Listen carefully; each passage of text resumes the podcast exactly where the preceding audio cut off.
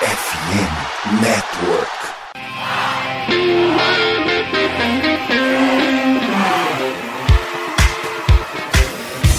Doutrina! Doutrina! Touchdown, touchdown, touchdown, touchdown, Steelers! A vitória será dos Steelers! Essa aí já era! O Pittsburgh Steelers continua vivo! O Pittsburgh Steelers vira o jogo! Um dos maiores jogos de todos os tempos no futebol americano! A vitória do Pittsburgh Steelers! Muito bem, pessoal. Estamos ao vivo para mais uma transmissão, mais uma live, mais um podcast de Black Yellow Brasil. Esse programa falando de Pittsburgh Steelers para todo o mundo. Sou Danilo Batista, seu host mais uma semana e a gente está aqui com uma semana especial.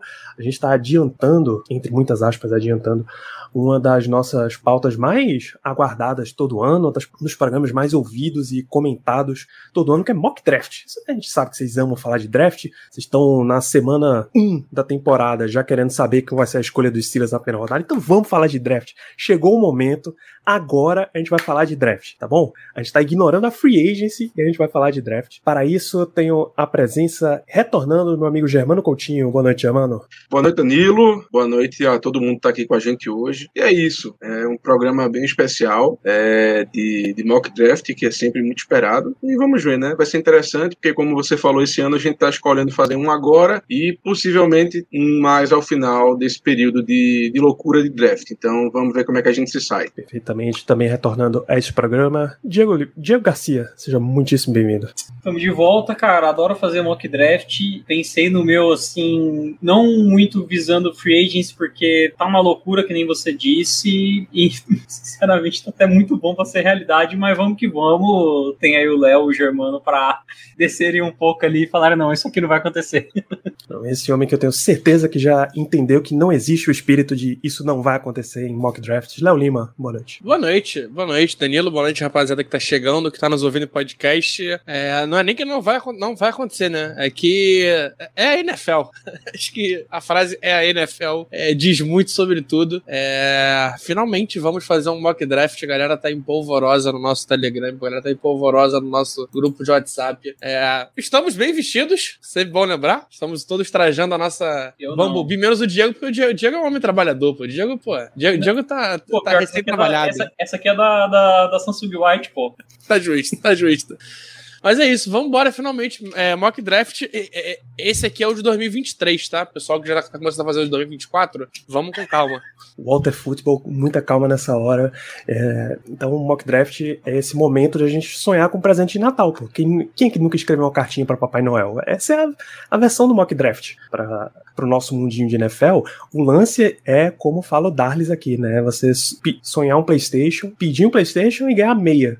Mas um dia você aprende a dar valor às meias. Mike Tomlin ama. Exatamente, exatamente. Eu ia falar, meia é um uma meia. presente muito bom. Não só uma meia, mas também o, o Air Force pra estar junto, né? Exatamente. A gente tem que fazer muitas combinações disso aí.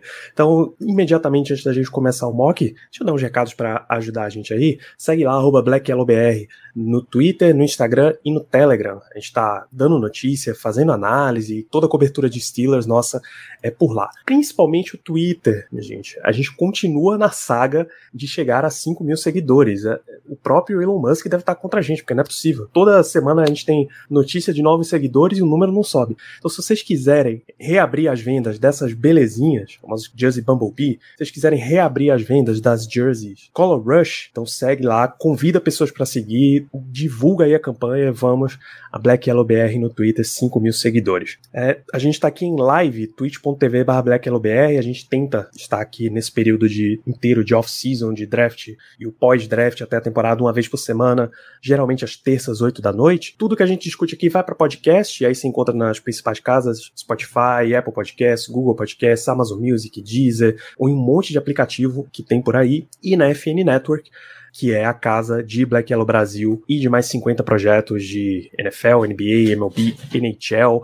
Acompanhem os nossos companheiros de produção de esportes de Pittsburgh, Rádio Pirata Podcast, está em pré-temporada aí do beisebol, o Iglocast, a gente está rumo aos playoffs da NFL, então são os dois polos exatamente opostos, todos eles estão lá na FN Network, somos fnn.com.br e até é bom lembrar para a turma de podcast, cinco estrelas, gente. A gente está aqui fazendo mock. A gente hoje tem exatamente cinco mocks para apresentar para vocês, então uma estrelinha para cada um, você deixa lá se tiver disponível para você, principalmente no Spotify e Apple Podcasts, que dá uma propagada no algoritmo. E você que é torcedor do Steelers, a gente tem um grupo no WhatsApp, mas tem que ser torcedor, tem que torcer para os Steelers, tá? Se você tiver afim, manda uma DM lá no Instagram, manda uma DM lá no Twitter, que a gente manda o link. Seja muito bem-vindo, bem-vindo, bem-vinda para discutir com a gente. A gente, inclusive, um dos mocks que será apresentado hoje foi dos ouvintes. E vamos, vamos botar na tela aquela que emociona, aquela que todo mundo ama. A belezinha aí. Temos cinco colunas hoje, uma para cada um de nossos participantes e uma para vocês ouvintes, tá? É esse o esquema que a gente vai rolar. Aliás, peraí, gente, eu tô maluco. Volta aqui pra gente, porque eu queria que vocês dessem, começar com você, Germano, uma sinopse do seu draft. Qual foi a sua motivação para fazer essa seleção que você fez? Vamos lá. É... Cara, eu tentei ao máximo é, me ater ao que o time tem mostrado pra gente e também em pegar jogadores que são condizentes com as necessidades que a gente tem, tá? É, isso, assim, então eu diria que o meu mock ele é, tem mais do que, eu, do que eu acredito que o time vai querer fazer do que o que eu faria. Eu tentei ao máximo, não é que assim a gente sabe que não existe exatamente um mock realista, nunca nenhum é.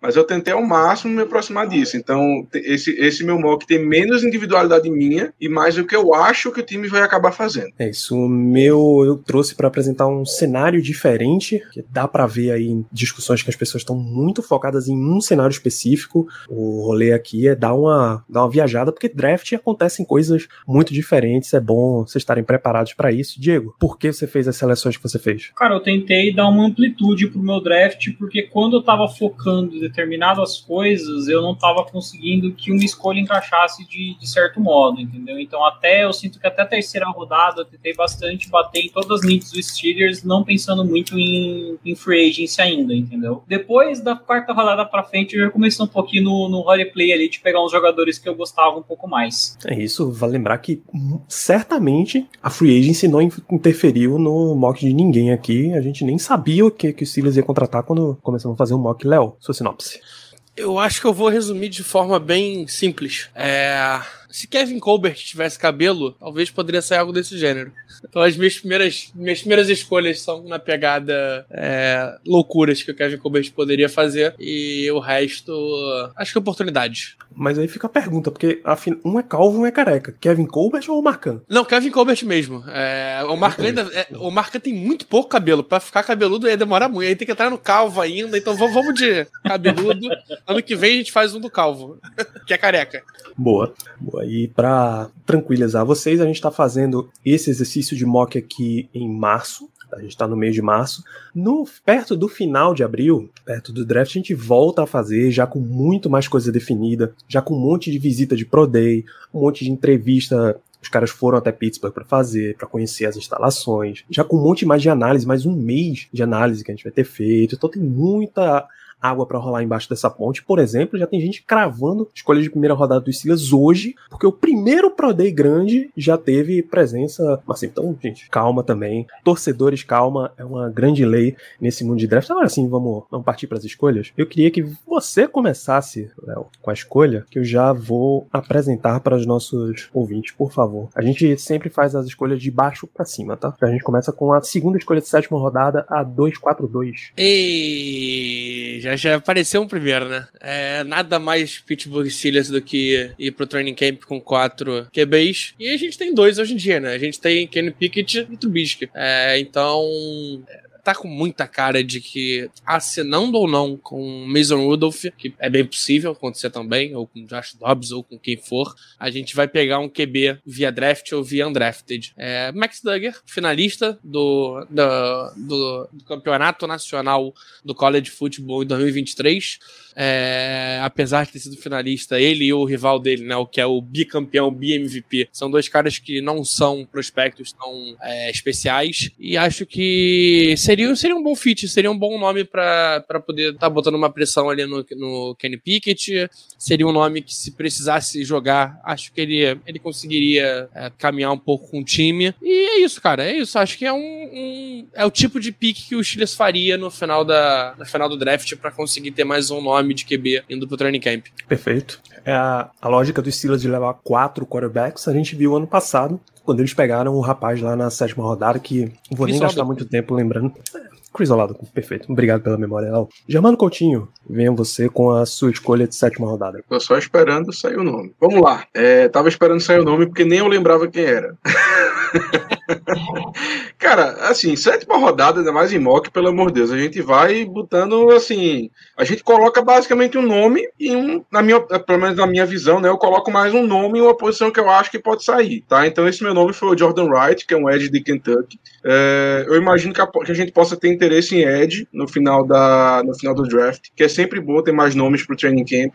E o Jordan Wright, ele é um cara que me chamou a atenção porque ele é, jogou em Kentucky e Kentucky, ele geralmente utiliza uma defesa base 3-4. É uma defesa que eu sempre presto atenção em questão de edge, porque geralmente os, os edges de Kentucky, eles acabam tendo que é, entrar muito em cobertura, ou seja, ele, ele é um cara que chega do college com uma experiência bem considerável em cobertura. Tudo bem que hoje em dia a nossa defesa, a gente, que na nossa defesa a gente não, não vê mais tanto essa cobertura dos nossos OLBs, mas até pouquíssimo tempo atrás era, era coisa de, dro, de, de dropar em cobertura em 20, 25% dos snaps. Então, eu toda vez que eu vou olhar é, Ed pra gente, ainda mais no late round, eu sempre procuro alguém que tenha essa, é, essa experiência de cobertura. E o Jordan Wright é um cara que tem essa experiência, é um cara que é 6'5, um cara que tem um tamanho bom pra posição, então fica aí esse nome dele na sétima rodada, mas de novo, é muito mais, assim, é, foco na posição do que do nome em si. Perfeito, Ed. Então, pro Steelers, eu vou com você, Diego. O que é que você selecionou pro Steelers nessa 200 e... Agora eu lembrar a cena dos papéis na 235, vamos ver agora esperando aparecer. Britton Strange, é, Tyrande de Penn State. É, acho que já é um, é um college que a gente, um, uma faculdade que a gente gosta bastante de olhar os, os prospectos. É um cara que pode ser um undrafted free agent, mas ele, assim, como Tyrande, eu acho que ele tem um frame bom para ganhar um pouco de massa, ser aquele Tyrande de bloqueio mesmo. Ele tem algumas recepções até interessantes por Penn State, mas eu peguei muito mais por questão de posição e pelo. Ele ter um frame bom, então, tipo, você sabe que ele tem altura altura, você sabe que ele consegue botar um peso para conseguir jogar pelo menos com aquele talento de bloqueio na, na NFL. Tipo, não sei se ele vai chegar a, a ser titular, mas é um cara pensando assim, talvez numa progressão, uma, desculpa, numa, numa eventual progressão dele, como foi, por exemplo, o caso do. Agora me fugiu o nome do, do Tyrant de Steelers, o. Firemouth? De Michigan. Zach Gentry. O Zach Gentry, exatamente. Mesmo esquema. Perfeitamente. Então, Brandon Strange, Penn State, pela idade, ele deve ter jogado com o Frymouth também, né? Outra, outro laço aí, né, que a gente sabe que é importante nos Steelers. Afinal, o Frymouth só tem dois anos saído da universidade. Eu vou trazer a minha escolha aqui então na sequência, e aí eu já, já começo uma trend neste, neste mock que é o guerreiro Shaka Hayward, e aí ele está listado como FP, vindo de Duke. Por que FP? Na universidade ele jogou como linebacker, mas pra gente FP é Family Player. Por que ele é Family Player? Porque Shaka Hayward é primo dos Hayward que já estão nos Steelers. De Connor, primo de Cam. Então a gente quer manter essa trend. Já tem entrevista com esse, com esse nobre guerreiro. Esse guerreiro com o nome de Cavaleiro de Ouro. Mais pedigree do que isso é pedir demais. Então, Shaka Hayward, linebacker de Duke. É, tem uma das coisas que o Steelers gosta muito que é braços compridos braço comprido, perna comprida, isso já dá uma ajuda bem grande nele. No entanto, o atleticismo ainda tá um, um pouquinho baixa, a força tá um pouquinho baixa, mas aí, irmão, escolha de sétima rodada você faz várias vezes para manter o trazer o cara antes que você perca em negociações, mesmo que, bom, cara, Mas fala, Danilo, é, se, se o Steelers gosta de braço comprido, tem uma coisa que você gosta mais ainda, que é, no caso, nepotismo, né? Acho que isso responde tudo. Cara, aquilo, né? Se a gente não pode fechar a Triforce dos Watt, a gente vai fazer a Triforce dos Hayward, é isso? É isso. E, e também. Falando em nepotismo. Falando também essa minha escolha é para é pra ter uma, um protesto, porque esse já é provavelmente o segundo ou terceiro mock que a gente tem um, um jogador assim de conexão. Estou vendo aqui vestígios do mock do ano passado, tinha a Zaya Polamal, tem parentesco com o Troy Polamalo. Tinha Talanoa Rufanga, que não era parente, mas era discípulo de Troy Polamalo, e a gente não trouxe nenhum dos dois. Rufanga foi ao Pro na última temporada, pô. Aí você brinca. Você acha que a gente tá realmente de, de sacanagem nessa história. A gente tinha que ter trazido. Quanto a essa questão do nepotismo, eu queria fazer apenas um comentário. Eu tava assistindo ontem o podcast do, do Big Ben, né? O Footballing, que inclusive indico para todo mundo, que foi bem interessante. Ele entrevistou o Mike Tomlin.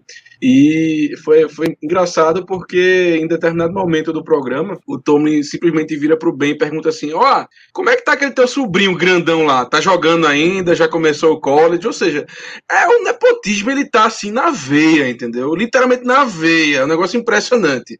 É enraizado. Então, daqui a uns anos, não, não se surpreenda se surgir o, o sobrinho do, do Big Ben aí nos Steelers, viu? Infelizmente, eu não consegui descobrir qual era é, a faculdade dele, a posição que ele joga, mas cuidado, daqui a pouco ele chega por aí. Aí, bem o Roethlisberger começar a botar parente no Steelers, aí é que o bicho, o negócio tá andando mesmo. Tá realmente andando. Bom, o último, a última escolha que falta adicionar aqui vem dos nossos ouvintes. A enquete dos ouvintes, que repito, foi feita lá dentro do, do grupo nosso fechado do WhatsApp só para torcedores, a gente chegou até a quarta rodada. Então vou solicitei para nosso glorioso Léo Lima mandar duas escolhas para a gente fechar aqui. E a primeira delas, Léo, Carter Warren tackle de Pittsburgh. Um nome interessante, cara. Um nome não só interessante, mas é, daqueles é, famoso. Tá em casa, né? Tá em casa, a gente viu jogar, conhece Kenny Pickett. É, é um bom tackle, é um tackle que pode acabar sobrando. Acho que tem muita chance de sobrar na sétima rodada. E não que ele vá ser titular, mas por que não trazer um pouco de conforto para Kenny? É, às vezes não é nem sobre o cara ser bom, mas às vezes o cara, só dele já ter um pouco de, de, de estrada, de ter essa, essa vivência, já, já facilita uma adaptação, facilita uma evolução, é, não só dele, mas também do Kenny Pickett. Então, aquela, daquelas escolhas que. Sétima rodada, tá em casa. O poder da amizade. O poder da amizade fala, fala muito. Já vamos para outra escolha que a gente colocou aqui para ouvintes, 235. Outro offensive lineman, Alex Forsyth, center de Oregon. Esse aí, ele é irmão também, né? Mas o, irmão dele não é do não é do Steelers. É, o irmão dele tá na liga. Se não me engano, o irmão dele foi draftado pelo. É o Stone? É. É o de Flórida, né? Ele foi pro. Ele foi pra onde? Foi pra Seattle? Seattle Seahawks. Seattle Seahawks. Pra Seattle, né? E ele, lembro que ele era é, 6'9 quase. Era um bagulho, um negócio muito fora do comum. Era tackle também. É, e aí entra um pouquinho do, do que o Steelers gosta muito. É um jogador que o irmão tá na NFL. É, em tese tem um pouquinho de aprovação. É, a gente já viu outras, em outras equipes dando certo isso, isso de trazer irmão mais novo. É, é Oregon, é um lugar que a gente vai visitar. Mike Tomlin vai estar presente no Pro Day com certeza de Oregon. É, é center, que é uma need, mas não tanto. Então acho que tudo combina um pouquinho. Acho que faz sentido também. É, tendo em vista o que a gente draftou pro, pros ouvintes, acho que é uma boa, um bom complemento. Perfeito, e vou fechar a trinca aqui com você, mas esse a gente já, já até começou, né? Shaka Hayward, o Family player de Duke. Tem como. É, não é dos meus favoritos, mas ele, ele é familiar, né, cara? É, eu também não teria pego quando Hayward na, na sétima rodada, na sexta rodada, é, mas a gente pegou. então é isso. Acho que o fato de ser familiar já diz muito. É uma posição que a gente tem uma need. É... Teremos outros linebackers aparecendo por aí ainda, pelo visto. É... A gente só tem dois, né, cara? Só tem dois. Adiciona um terceiro. Eu gostaria de ver ele, Mark Robinson, caindo na, no tapa para conseguir a, a, vaga. No... Pra ver quem fica com a vaga do practice squad, pra ver quem fica com a vaga de, de OL, é, linebacker 3, 4. Seria interessante. É isso. Vou abrir com a minha escolha aqui de sétima rodada que já tem outra das, das tendências do Steelers, mas que a gente já abriu na, na 242. Se Léo trouxe Max Dugan, quarterback de TCU, também tô com quarterback, trazendo outra opção para vocês, Malik Cunningham de Louisville, que por um bom tempo ficou meio cotado como o próximo Lamar Jackson. É o Lamar nerfado, eu falo. Você, então, muita experiência de jogo. Acho que, se a memória não falha, acho que desde que o Lamar saiu, ele já vem, já vem jogando lá em Louisville. Sim, sim. Tem muita habilidade de corrida, mas do mesmo jeito que Lamar Jackson chegando para a NFL, existem preocupações com mecânica de passe, com precisão e tal. Por isso ele tá aqui numa escolha de sétima rodada, numa situação em que o Steelers quer um outro quarterback para ser para começar a temporada como número 4, e aí você vê Pickett, Trubisky, algum free agent bem num nível bem mais baixo, assim, um perfil bem mais baixo, e Malik Cunningham naquela disputa para ver se o Steelers aprova ele como um quarterback de, de practice squad, tudo nesse nível assim, não é nada de outro mundo, é só para trazer o cara e desenvolvendo em jogos em que você vai enfrentar um quarterback desse tipo, a gente não sabe se vai ter mais Lamar duas vezes por ano, né? É, Ele é filho você do tem Randall, um jogador não é? parecido. Ele é? Filho do Randall Cunningham, né? Aquele que foi quarterback do, do Vikings, não é? Acho que não. Caramba, aí seria ele, ele tem muita coincidência. Sim. sim, ele tem parentesco, tenho certeza. Ali. Eu acho que É, não. Eu, pelo menos, não, não me lembro de, de Não, informação não, não, dessa. não, não é não. É não. Absolutamente não é não. Tem um, um site que tenta fazer a ligação, mas não. Ah, nossa, é porque é, eu conseguiria imaginar que ele, que ele tivesse parentesco com o Cunningham. Tem um filho do Randall Cunningham jogando, mas ele é Randall Cunningham II. Ah, E essa matéria é muito antiga, de 2013, então definitivamente ele não tá vindo pro draft. Eu posso só trazer um ponto negativo do Malik? É, Claro que pode. Malik é sobrenome dele. Puta merda, já começou errado. Já começou muito errado, cara. Isso me incomoda. O nome dele é Micali. É, o me lembra o dele- Rogério Micali. Peraí, E aí é eu já não Mikali gosto. Malik? Micali Malik. Micali Malik Cunningham. é. Tanto que você vai procurar highlight dele, se às vezes você, proca, você coloca Malik, você acha alguns vídeos, aí você tem que botar Mikali pra achar outros. É, é, é bizonho. Eu sei que eu olhei ele ano passado, que eu achei que ele ia ser tipo sétima rodada pra gente, por exemplo. Não, e, e ele, é, ele é o famoso caso do. É muito a cara dos Steelers por um ponto. Se a gente conseguiu pegar o, o Demarvin Leal, que tava cotado pra ser top 5 um ano antes, Malik também tava cotado pra ser top 5 e Malik, é, se sair na sétima rodada, ele tá saindo bem. Despencou, mas significativamente, bicho. Esse foi dolorosa a queda, e aí os Steelers aproveita, já deve ter assistido muita coisa dele de 2021. Já tá aqui sobrando na sétima, vamos nessa. Tem outro quarterback sendo citado aqui na sétima rodada por você, Diego. Por favor, nos apresente esse senhor. Acho que não precisa muito apresentar, né? Bicampeão do, do college, o Stetson Bennett, QB de Georgia. Ele não é um jogador fora da caixa, muito longe disso, mas ele é um QB, acho que no mesmo estilo do Max Duggan, sabe? É, para você colocar ali, sabe do Steelers gostar de com quatro quarterbacks pro practice squad, ele ser o, o reserva do reserva do Pickett. E é um cara que eu acho que, assim, ele não tem aquele trait de ser um cara que corre e tudo mais, mas ele é um passador. Então, acho que tendo um bom, um bom plantel de recebedores, ele funciona. Então, acho que é um tipo, é o típico quarterback, talvez, que eu vejo o Steelers escolhendo, sabe? Pra, pra ser terceiro ou quarto. Boa. E contigo, Germano, a última escolha. Vamos lá, Dante Demos, wide receiver de Maryland. Novamente, foco na posição. É, o Dante Demos é um, ele foi companheiro de quarto do Dean Tomlin lá em Maryland, então só por isso já merece a, a escolha. E, e não, eu, eu não estou, eu estou mentindo, não tenho a mínima ideia se é verdade ou não. Estou apenas inventando aqui. Se ele já conversou, já é possível. Tem uma possibilidade muito alta dele ser, Ah, ser jogador de Steelers. Então, Inclusive, É que a gente a gente tem que fazer um lembrete, porque se eu acabei de lembrar, eu tenho certeza que tem um monte de gente que esqueceu. Dino Tomlin hoje tá em Boston College, tá? sim. A gente sempre tem que fazer uma conexão com o. Maryland. Não, eu tenho que fazer Até- uma, uma dúvida, Germano. É, Oi. o, Tom, o, o Dino já levou ele pra jantar em casa? Como é que foi? Rapaz, eu não tenho confirmação, mas já, eu já imagino rolou? que... Já, já- já levou a piscina? Ah, vamos, vamos chamar a galera pra piscina. Eu imagino que sim, pô, porque aí chama, chama o grupo de wide receiver, né, velho? Chama também o quarterback pra fazer, que inclusive é o irmão do, do, do, do Tua, né? Do Tua Tagovailoa lá de Miami. Então, faz, aquela, faz aquele social lá na mansão dos Tomlin, e aí não precisa nem de entrevista. No meio da festa, o Tomlin começa a conversar, fala, hum, esse cara aqui pode ser interessante. Enfim, mas eu botei, eu botei ele porque é um cara grande, um cara que tem braços longos, longos, mão, mãos grandes, 6'3". E uma coisa que eu acho que tá faltando no nosso grupo de recebedores é justamente isso, tamanho. Depois que o Claypool saiu, a gente não tem mais nenhum wide receiver grande no elenco. Acho que o maior deve ser o George Pickens, que ele deve ter, deve ser 6'2 ou 6'1 talvez, eu realmente não lembro. Mas que também o, o, o, tudo bem que ele, ele é ótimo nas bolas contestadas, mas com certeza não é aquele cara que tem esse corpanzil todo. Então procurei um wide receiver que tivesse um, um, um tamanho mais chamativo, que fosse um cara com braços longos, mãos grandes, aquele possession receiver. E assim que eu vi o nome desse cara que, e que ele era de Maryland, eu falei, é esse mesmo, vai esse. Não vi um segundo de tape, mas ele tá aí. Perfeito. Esse, esse, é o espírito do mock draft feito em, em março já, mano. Vamos seguindo com wide receivers. A gente passa para a quarta rodada, a escolha 120.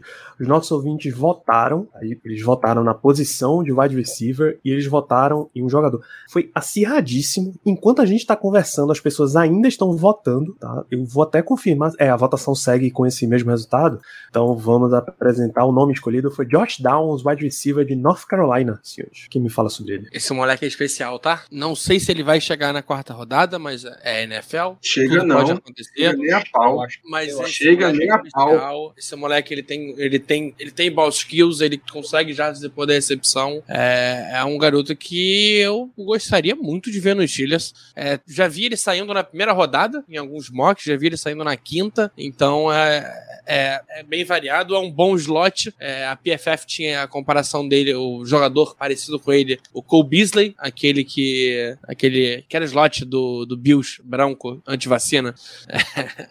Mas é um garoto interessante, cara. Eu gostaria muito de ver ele. Ele rendeu muito é, junto com, com Drake Mayo em North Carolina.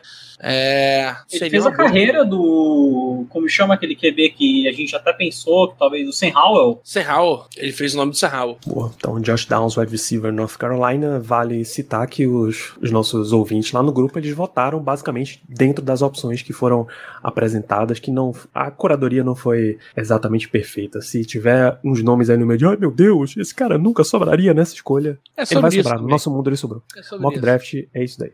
Ainda em wide receivers na quarta rodada, Diego.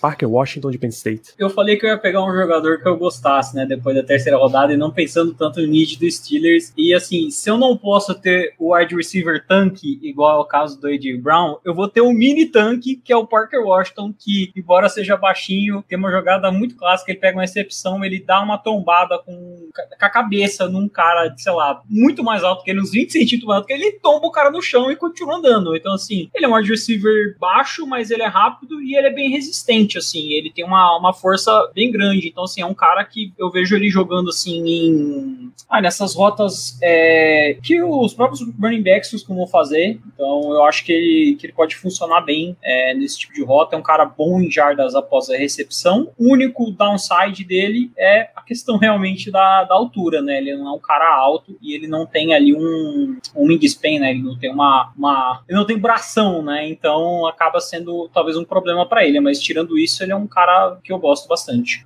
Tem mais uma conexão de família na NFL, dessa vez não no Pittsburgh Steelers. Aliás, spoiler, eu tenho uma escolha aqui nesses mocks que existe uma conexão familiar, mas não é a que vocês estão pensando ainda. Vamos, vamos seguir aqui. Eu vou colocar a minha escolha de quarta rodada, que tem um pouquinho disso daí. O irmão dele já tá na NFL. Noah Sewell, linebacker de Oregon. Tá? Minha escolha original aqui era o The Marvion Overshawn, por puro, pura força nominal, porque Overshawn é um nome sensacional, pô. Genial você tem um cara chamado The Marvion Overshawn. Mas aí quando você começa a analisar ó, os reviews sobre o jogador, ver o que ele tá fazendo, pontos para se preocupar contra ele. Questionável contra a corrida, um tacleador inconsistente, falta peso para jogar de linebacker com consistência. Bicho, não dá para colocar um linebacker assim no Steelers. Não de novo. Então a gente pula The Marvion a gente tá, A gente tá trazendo o replacement do Spillane, é isso? Porra, pelo amor de Deus. E aí, Mas é um baita atleta, tá? Esse Esse rapaz aí quebrou o combine, se não me engano, foi, foi ele. Ele foi o segundo maior nota de linebacker. Acho que ficou atrás só do Owen Papoy. Também bom nome. O problema é, é quebrarem ele, né? Porque realmente Isso. ele é muito fino. Ele é muito franzino. Eu vi muito tape. Eu, eu vi é, durante um bom tempo ele tava no meu mock. E eu vi bastante tape dele. Ele é muito franzino, cara. É assim, é complicado. Ele, eu também acho um bom jogador, mas hum, isso me preocupa demais. Ele vai ser engolido pelos running backs da, da NFL. Fácil. Então, a EFC Norte, principalmente, né? Imagina ele contra o Nick Chubb, cara, contra o, o outro rapaz lá do, do Ravens que ficou machucado também. Nossa, não. Troquei pra um cara que é basicamente a mesma altura. O Overshawn é 604, o Seal é 602. E o, o Seal tem uns 10 a 12 quilos a mais de peso. Então já faz uma diferença, uma diferença razoável. Tem um pouquinho mais de skill de. O, o Danilo, o Overshawn ele foi listado, ele mediu 6,2 e 3 quartos. Ele é quase 6,3. Ok. As minha. É, ele só é magro, ele, era o Draft é Network. É, e aí você tem no Noah um cara que tem um pouquinho mais de pass rush dentro dele. O Steelers gosta também de um linebackerzinho para mandar em pass rush de vez em quando. Ele tem também tamanho e força. Ele tem motor que não para. O problema tem um pouquinho mais de problema em mudança de direção, de instinto. Então, na quarta rodada, um linebacker burrinho não tá muito fora da realidade de um draft. É, ele pode não fazer a cobertura completa, mas aí também você esperar que teu linebacker calor de quarta rodada já tenha range, né? Já consiga cobrir de área a área. Você tá querendo muito um unicórnio pra posição, sim, então fica um, fica um Noah Sewell de Oregon. Eu vejo um monte de gente pegando pelo nome e pela faculdade mais acima no draft. Até o próprio Draft Network tem ele como nota de terceira rodada, mas acho que de final de terceira. Na minha concepção, se você tá ali do final de terceira pra quarta, ah, basicamente na, na mesma rodada. Então fecho com o Noah Sewell. A gente ainda fica em defesa. E ele é muito novo, né, Danilo? Ele é muito novo também. Ele tem 20 anos. O que pro Steelers é uma maravilha, né? É. Sim, sim. E eu acho ele que é o Steelers novo. chegou a olhar ele, né? Num... Eu lembro de ter, de, de, ter sido um jogador que foi observado pelo, pelo Steelers. A gente ele se encontrou tem... com ele no Combine. Isso. E, se eu não me engano, ele, ele, é um dos das quatro entrevistas, quatro visitas que a gente já marcou, né? Hum, sei. É, já jo e joga, joga também em outras posições, não joga só de linebacker, não. Ele alinha também no slot. Ele já alinhou ah. bastante também na, na linha de scrimmage. Novo, faz várias posições e pode ser que seja uma quarta rodada, por exemplo. É, é bem caro do Steelers mesmo. Não me espantaria vê-lo, ver ele também sendo Ed, tá? Não me espantaria. E tem a conexão, né, do irmão. Tem a bloodline, como se fala. Então, assim, aqueles, aqueles, a, a, aqueles boxes, né, que a gente fala, que a gente vai preenchendo, ok, ok, ok, e ele tem vários. É, em entrevista pós-combine, o próprio Noah Seagull falou que gosta de se afastar um pouco do perfil de um linebacker típico, ele gosta de ser um jogador único com o peso dele, se movimenta, tem atleticismo, tem dinamismo, aí o cara fez uma propagandazinha para ele, né? Eu acho que eu coloco muitas variáveis na mesa com o meu peso e se selecionado para Steelers, eu acredito que eu vou corrigir a posição de linebacker. Ah, tem uma, uma arrogância boa aí, vai. Faz, faz, faz parte, é importante. Tem que vender o peixe dele, cara. Isso, muito importante. E, obviamente, ele respondeu essa pergunta quando perguntado diretamente por repórteres que falam de Pittsburgh Steelers, nesse caso para Sports Illustrated. Mas vamos continuar em defesa, vamos para tua escolha 120, Germano, por favor. Vamos lá. É, minha, minha escolha na quarta rodada seria o Cameron Young, é, DL de Mississippi State. E é nesse momento que eu gostaria de pedir a permissão de tocar um pequeno trecho de música, um pequeno trecho musical. Eu acho que esse trechozinho define bem o que eu acho dessa escolha.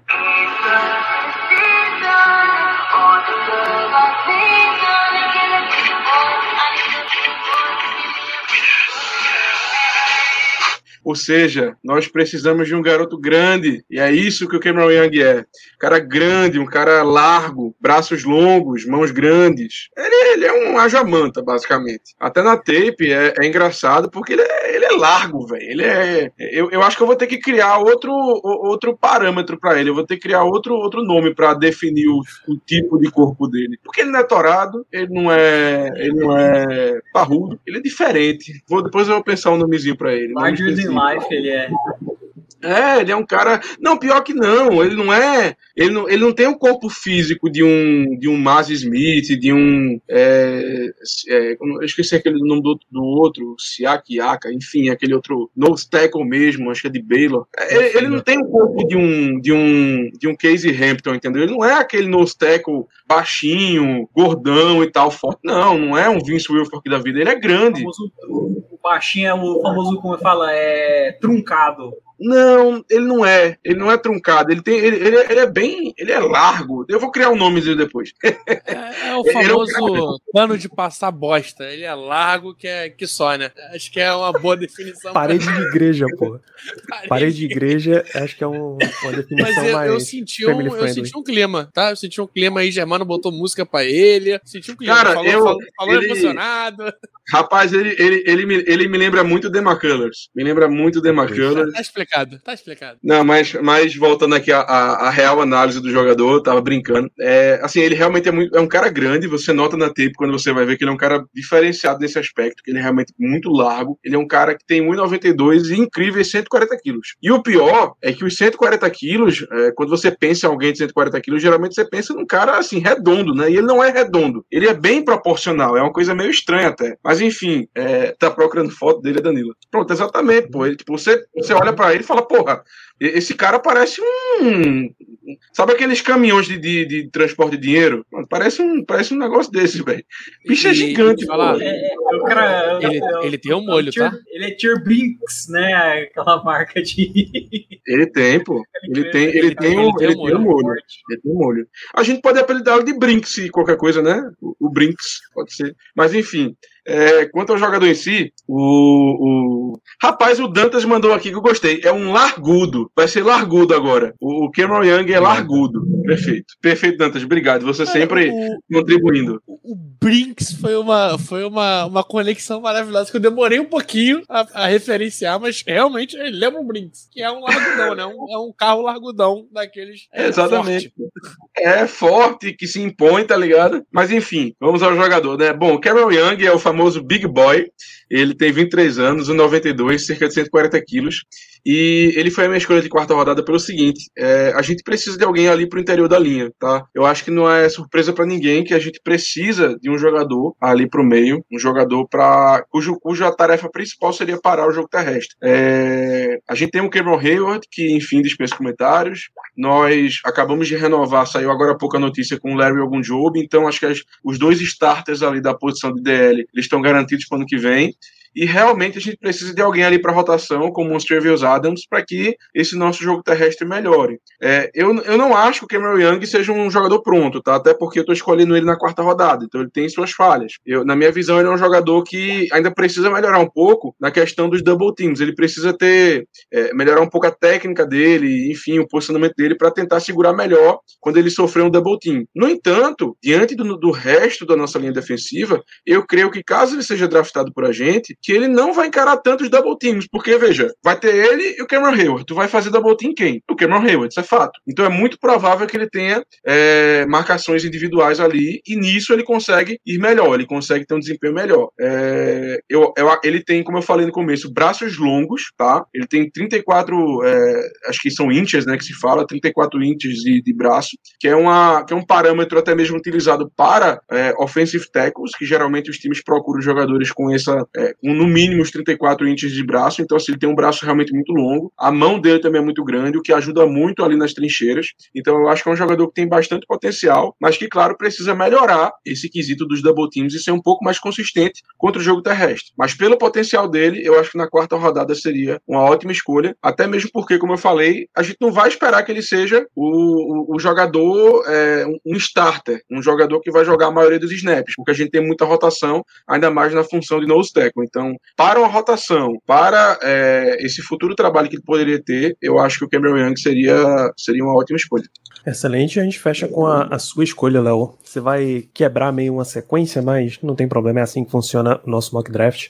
Por favor, sua escolha 120. Ah, é aquela conexão que a gente gosta. Meu menino Jair Brown, é, safety, joga em Penn State, jogou com Pratt Frymouth, jogou contra Kenny Pickett, é, tá perto de casa, é um jogador que a gente também conversou no Combine com ele, é, e é um cara diferente, diferente, é um cara que pode trazer um pouquinho da fiscalidade que a gente está sentindo falta, que o Edmonds tra soube trazer até certo ponto, mas eu acho que o Jair tem. O Jair não, né? Jair tem, tem um Jair, teto pô, maior. Vai virar Jair. Jair, não tem como. Vai, já vai virou Jair. Jair. Já virou, na verdade. o, é o Jair. É, é, um cara que é um atleta muito bom, é um cara que consegue é, fazer jogadas, apesar dele ser pequeno. É, é um cara que joga tanto no boxe, joga no no slot, sabe marcar Tyrande, é, pode fazer função de marcar Tyrande se for preciso.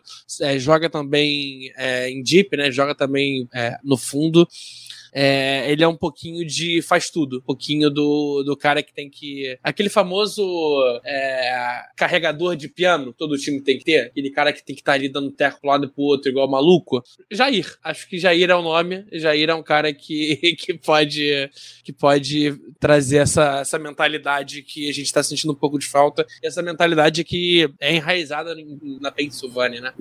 Eu só tenho uma ressalva, Léo, quanto a essa escolha, é porque ultimamente a gente, não, a gente não tem tido muita sorte com o Jair em um, em um termo de quatro anos, né? Então, se essa for a escolha, eu espero que o resultado seja um pouquinho diferente. É, o, o, outro, o outro Jair que eu queria, que era, que era o Aziz Al-Shair, é, linebacker, que era do 49ers, não veio. Mas quem sabe a gente tem um Jair pra chamar de nosso agora. Agora, Germano, fala, abra seu coração. Diga que você não sente falta daquele Jair volantinho, carequinho com bigode, jogava no esporte, pô, que hoje tá, acho que no Vasco. Por incrível que, que pareça, não. Por incrível que Deus, pareça, mano. não. Eu nunca gostei dele, juro pra você que eu nunca gostei. Nunca, nunca, nunca gostei desse cara. Não sei nem porque. Eu não, sério, de verdade, eu sei que ele foi bem no Galo, mas sinceramente nunca nunca gostei de futebol dele. Nunca. Você é um descrente, Germano. Super estimado, super estimado. É, vamos, vamos lá, vamos passar para a terceira rodada. A gente volta para o trend de defensive lineman. Deixa eu começar com você, Diego. Você é um Bora. dos que tem um nome diferente nessa sequência. Já, spoiler, existem quatro escolhas nessa rodada que são defensive lineman. Então vai ser bem produtiva a discussão. Começa com você, Diego. Cara, o Gervon Dexter Sr. é defensive lineman da Flórida. Eu acho que essa já foi uma escolha que eu fiz é, mirando bastante na questão do Ogunjobi, porque a gente já vai ter o Ken Hayward, algum Job, e acho que é o mesmo ponto que o Germano colocou na escolha do Cameron Young. A gente precisa de alguém para rotacionar com o Monster Evans Adams para trabalhar nessa função de nose tackle, né, de combater o jogo corrido. E o Javon Dexter Jr., acho que até o Steelers olhou ele no combine, é um jogador que interessa bastante para a equipe. Talvez ele, ele não esteja disponível nessa escolha, talvez esteja, não sei como é que vai ser ali o parâmetro da NFL, mas é um cara muito bom para parar jogo corrido e é uma coisa que a gente sempre vai precisar na AFC Norte contra os running backs que a gente acaba enfrentando. Isso, DL, eu acho que é um ponto que mesmo mesmo já tendo trazido de volta algum job, mesmo que os Steelers daqui a pouco traga de volta Chris Wormley, a gente vai ter que continuar adicionando porque é um caso crítico. E aí tem duas escolhas que são iguais, mas elas vão passar para a próxima. Eu vou contigo, Léo. Você também tem um defensive lineman aqui na nossa terceira rodada. Ah, meu garoto. É, é acho que é o único, o único jogador que eu repeti em todos os drafts. O único. É Byron Young de Alabama. Ele é, é, um moleque que pode jogar de nose tackle, é um moleque que pode jogar de edge, é um moleque que pode fazer um pouco de tudo. É, e é um garoto que eu consigo ver é, tendo um teto muito maior do que a gente tem em Leal e o que a gente tem em Laudermilk. É, o pedigree fala por si só, né? Ele já começa que ele vem de Alabama. É... Mike Tomlin gosta disso. É um cara muito físico, é um cara muito bom contra o jogo terrestre. É um cara que consegue chegar no QB. É o que a gente precisa. É, a gente precisa de um, cara assim. É, bota ele para evoluir do lado de Larry Gujobi, de Ken Hayward, bota ele para jogar com TJ Watt, com Alex Highsmith. Ele tem tudo para evoluir muito rápido, tem tudo para ser é, o que a gente tá sentindo falta desde, desde o Hargreave. A gente não pegou o Hargreave, Byron Young. Léo, deixa eu perguntar, você acha que ele é mais polido que o Leal? Eu acho que ele, ele não, mais, não só não é mais polido, mas eu acho que ele, ele traz uma variedade muito maior que o Leal. Eu acho que o Leal é um cara que ele é um DE de 3-4, é um cara que joga para ser trabalhado para ser o próximo Ken talvez, é, e que não não sei, não, não acho que é a necessidade que a gente tem agora. Acho que o Leal foi muito mais pensado no futuro, um cara para trabalhar a longo prazo, e o Byron Young é um cara que para tu já chegar jogando. Então, tipo, o Byron Young, assim como, como o Deck, o. Como é que é o nome dele? Gervão Dexter também, um cara que chegaria jogando já, um cara grande. Baranyang não é tão grande, mas Baranyang é fatal. Aí, Germano, não é, não é, eles é grande, o Cameron Young, mas o Baranyang é ruim. Pera aí, repete, Léo, pelo amor de Deus. Repita, o, Cameron, o Cameron é grande, o Byron é ruim. É, tem, eles é grande, mas nós é ruim. Ó, tendo um Yang, a gente fica satisfeito, não? É, acho que é isso. A gente tá precisando também dar aquela rejuvenescida, né, no nome. É, é isso. Eu, te, eu, eu peguei, eu peguei. seguimos, Danilo, seguimos. Essa, pelo amor de Deus, a próxima escolha fica para mim e para os ouvintes, porque ela é exatamente a mesma e quase eu colei o nome errado do jogador. Olha só, eu ia repetir a escolha do Léo, mas não é a escolha. A gente trouxe um agente, porque eu e os ouvintes voltaram. Eles escolheram um defensive lineman, eu também. A gente foi de Wisconsin e é Keanu Benton, defensive lineman de Wisconsin. Se Léo trouxe um cara para ser pass rusher, um cara que vai uma expressão que o americano gosta muito. Ele usa vários chapéus. Ele faz muitos papéis diferentes na defesa. Keanu Benton é um cara grandinho. Já, mano, como você chama um cara que é 6'4 com 315 libras? Cara, é, o, o Keanu Benton, ele não, não, aparenta ter esse peso, não. Ele é um cara bem, é, assim... 142 quilos. Não, mas é porque é o tipo de corpo, né? Ele, ele não aparenta ser largudo, não. Ele, não vou dizer esguio, mas ele não, não, é, não tem esse corpãozinho todo, não. Pelo menos não na tape dele. Tu tá falando eu isso diria... porque ele não, ele não tá correndo atrás de tu na rua. Porque não, isso é fato. Um né? desse tamanho correndo atrás de tu na rua, vai falar, ah, não, entendi, entendi.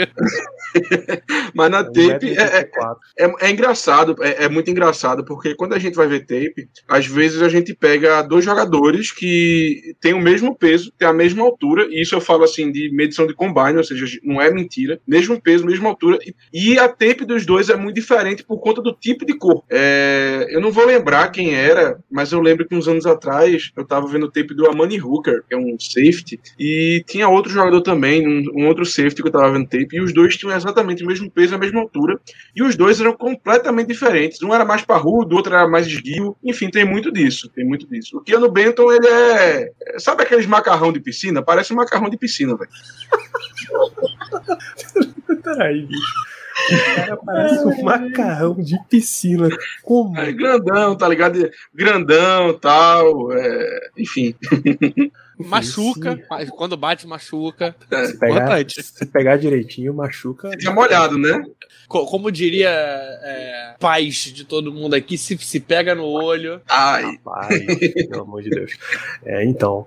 Mas, de fato, ele é, ele é um cara grande, ele ainda ele tem aquela potência que você ainda, ainda tá indomada, sabe? Você ainda tem muito para ensinar pro jogador, ainda não tem muita versatilidade, não, não varia muito o alinhamento dele, não é um atleta super atleta, super explosivo, não é um super pass rush, mas um moleque para a corrida, irmão. É, exato, é o oposto exato do que o Léo acabou de apresentar pra gente no Byron Young. Se você quer trazer não, o, o, próximo... O Byron Young, pra mim, é o segundo melhor cara em jogo terrestre de DT, tá? Barang é um monstro de jogo terrestre. Tudo bem, mas o Barang faz mais do que jogo terrestre. Ah, isso com Você acabou de me dizer. É isso. É isso, é isso. Porque no Bento ele tem um papel e um papel único. Ele para corridas. A descrição é Outstanding Run Stuffing Value. Um valor acima da média parando corrida. Run Stuff é isso, mano. Você posiciona o cara, ele fecha o gap e o corredor não passa por ele. É uma, uma das coisas que o Steelers tá, continua precisando investir. Vem todo ano botando um DLzinho ali para melhorar essa situação. Então, vamos de Keanu Benton. Foi tanto para mim quanto para os ouvintes na escolha 80. Caramba. Vocês virem me dizer que ele tem run stuff velho, vocês estão de sacanagem. Parar idosos na corrida não dá, pô. Eu, eu também o velho, viu? Se estiver jogando contra os Steelers, cara, se os caras souber parar idoso, já, já tá na, É, na ferrou, né? frente aí. Nossa, todo agora. A partir de agora ele tá contrata velha. Pelo amor de Deus, vamos fechar. Germano, por favor, feche a nossa terceira rodada, nossa escolha 80. Desculpa, mas eu não consigo. Perdemos Germano, perdemos Germano. Parar velho É porque eu pensei- É. Não, é porque eu pensei o seguinte, porra. Eu só pensei, eu, eu só me veio a seguinte imagem na cabeça: ele no treino atropelando o Patrick Peterson, porra. Só pensei nisso. Tem Eu pensei como. que tu fosse falar do, do nosso técnico, que eu não vou citar o nome dele, de Special Team.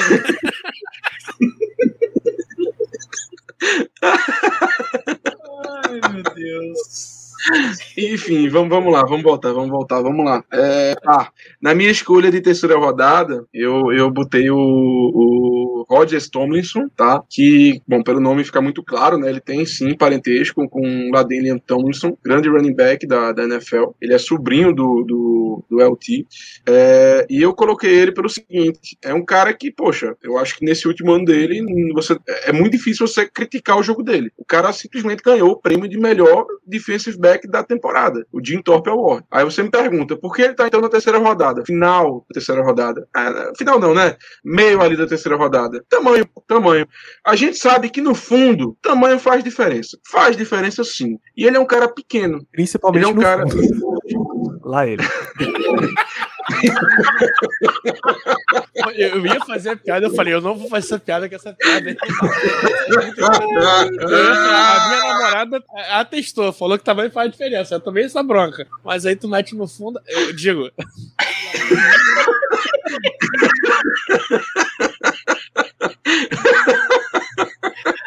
Ai, meu Deus. Lá ele, lá ele. É, enfim. Então, tamanho, porque ele é um cara. Ele é um cara. é, Assim, ele é um cara pequeno, velho. Eles até baixinho. Ele é um cara pequeno. A grande realidade é essa. É um cara que tem um, aproximadamente 1,70m e 80 quilos. Assim, 80 quilos a gente sabe que, por um ser humano normal, é até um, um- um peso respeitável, muito mais que isso. Agora, para nível de NFL, o cara ter 1,70 e 80 quilos, ele não é exatamente o menor, cara- é, o, menor jogador do mundo, mas ele é pequeno. E ainda mais para cornerback, onde às vezes, por conta de, de- de esquemas defensivos, às vezes por conta de zona, ou até mesmo por conta de, de- de alterações no ataque de última hora, de, eh, movimentos pré-snap, às vezes é, o- esse jogador ele acaba tendo que enfrentar jogadores muito maiores que ele, Tyrands, wide, wide receivers grandes, então isso acaba sendo uma grande desvantagem. Mas mesmo assim, eu coloquei ele na nossa escolha terceira rodada, porque, porra, ele, assim, ele me lembra muito Mike Hilton, tá? É,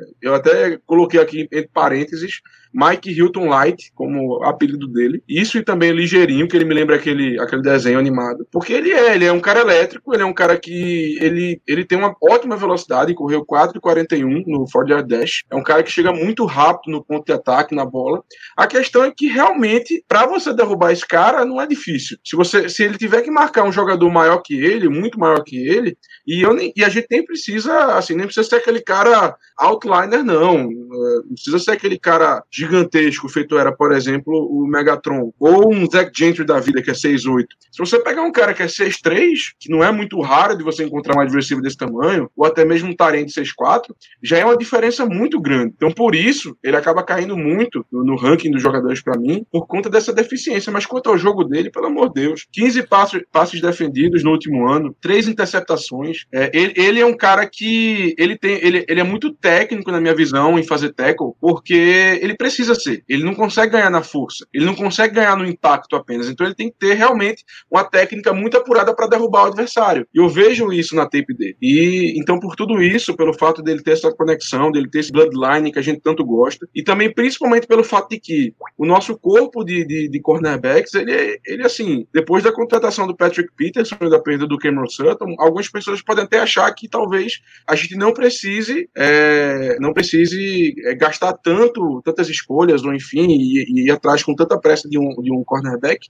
Mas a gente tem que lembrar que, olha, o Levi Wallace, que é o nosso, em teoria, o receiver, é, wide receiver cornerback 2 hoje em dia, só tem mais um ano de contrato. O Aquilo Witherspoon, que nem deveria mais estar no time, só tem mais um ano de contrato. E aí a gente fica só. Aí sobra apenas quem? James Pierre e Arthur Mollett. Eu não confio em nenhum dos dois para ser slot. A realidade é essa. Eu acho que, que os dois já tiveram seus momentos, já apareceram em algumas oportunidades, mas para ser slot titular do time hoje em dia, eu simplesmente não confio. Dá para ser? Dá para ser. Mas eu prefiro que a gente tenha um upgrade. E o upgrade seria justamente o, o Rodgers Tomlinson, porque ele é um jogador muito bom que, na minha opinião, chega nessa escolha terceira rodada somente pelo tamanho dele. Eu acho que ele seria um baita slot que poderia nos dar algo parecido que o Mike Hilton nos deu, que seria esse cara para esse cara rápido, esse cara que pode ser usado em blitz para que seja uma arma surpresa para nossa equipe. Germano, só trazer um ponto, ele ano passado teve 2% dos snaps no slot. É, ele jogava mais em, em, em wide mesmo. Ele não jogava seria em slot.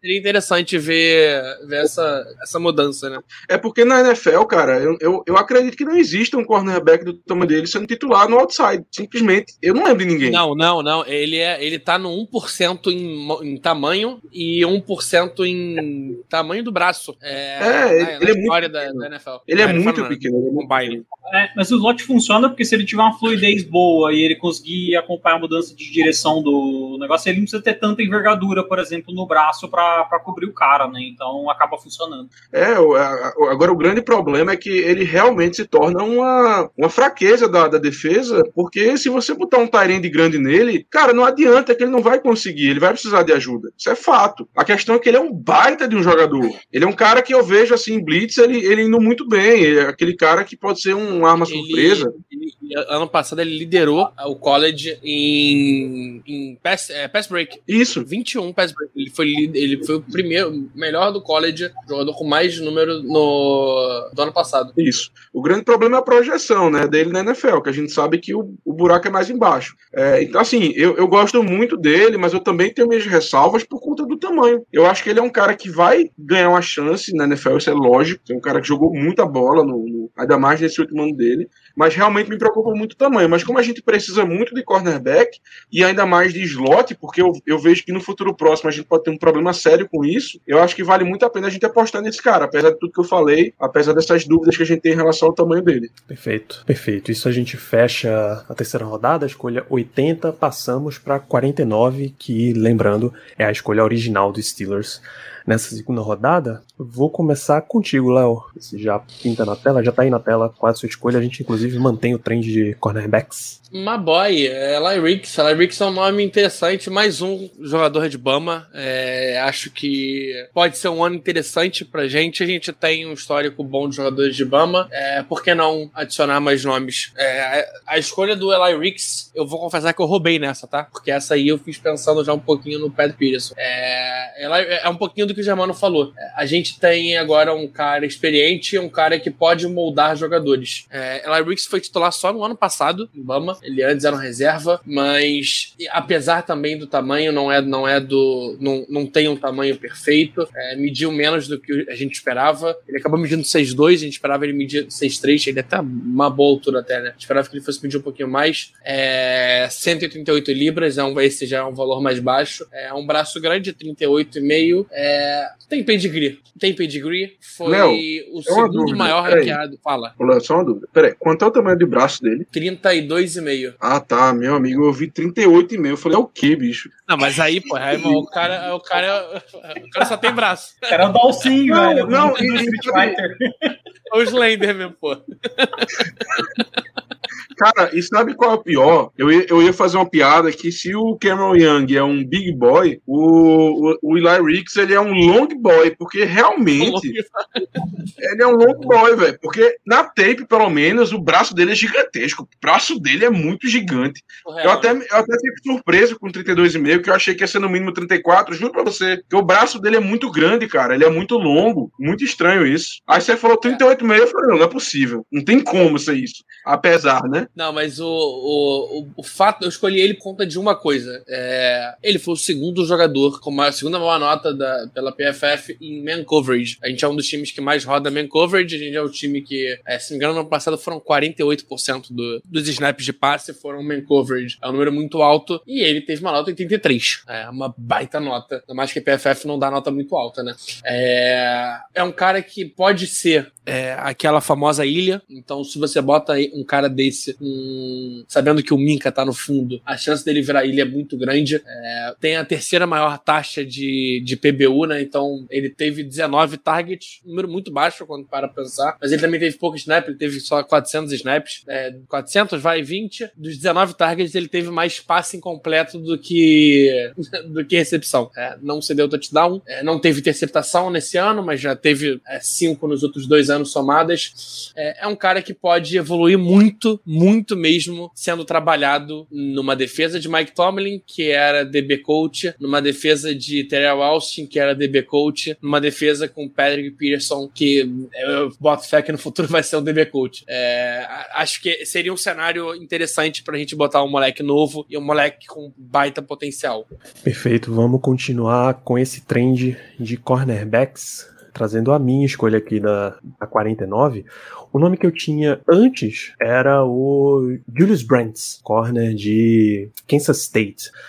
As avaliações de Julius Brandt, pontos de preocupação, velocidade final, questionável em cobertura homem a homem, dependente de esquema. Você vai colocar um cornerback no Steelers que depende de esquema e que não sabe cobrir homem a homem, irmão? Você tá maluco, maluco. Não dá para colocar um cara desse. O Steelers roda quase metade das jogadas em esquema homem a homem. É, o, Steelers, o Steelers depende muito de cobertura individual, porque a base da defesa dos Steelers, eu vou retornar a esse ponto mais à frente, é exerça muita pressão, tem uma pressão de muita qualidade que aí você facilita o trabalho dos corners, o trabalho da secundária lá atrás. Então não dá para ficar com o Julius Brents. Eu troquei por um cara que, até no rankings que eu vi, ele tá um pouco mais abaixo, mas ainda no mesmo range é Clark Phillips terceiro, cornerback de Utah. E as, os problemas que a, as pessoas avaliam dele é um pouco de tamanho, consistência de tackle, que aí não vai ter jeito, você vai ter que ensinar mesmo, é, jogar um com um pouquinho de contato, mas quais são os motivos que animam sobre o cara? Velocidade dos pés, fluidez de quadril, ball skills, que é o, o item número um que o Steelers busca desde sempre, basicamente, instinto de cobertura.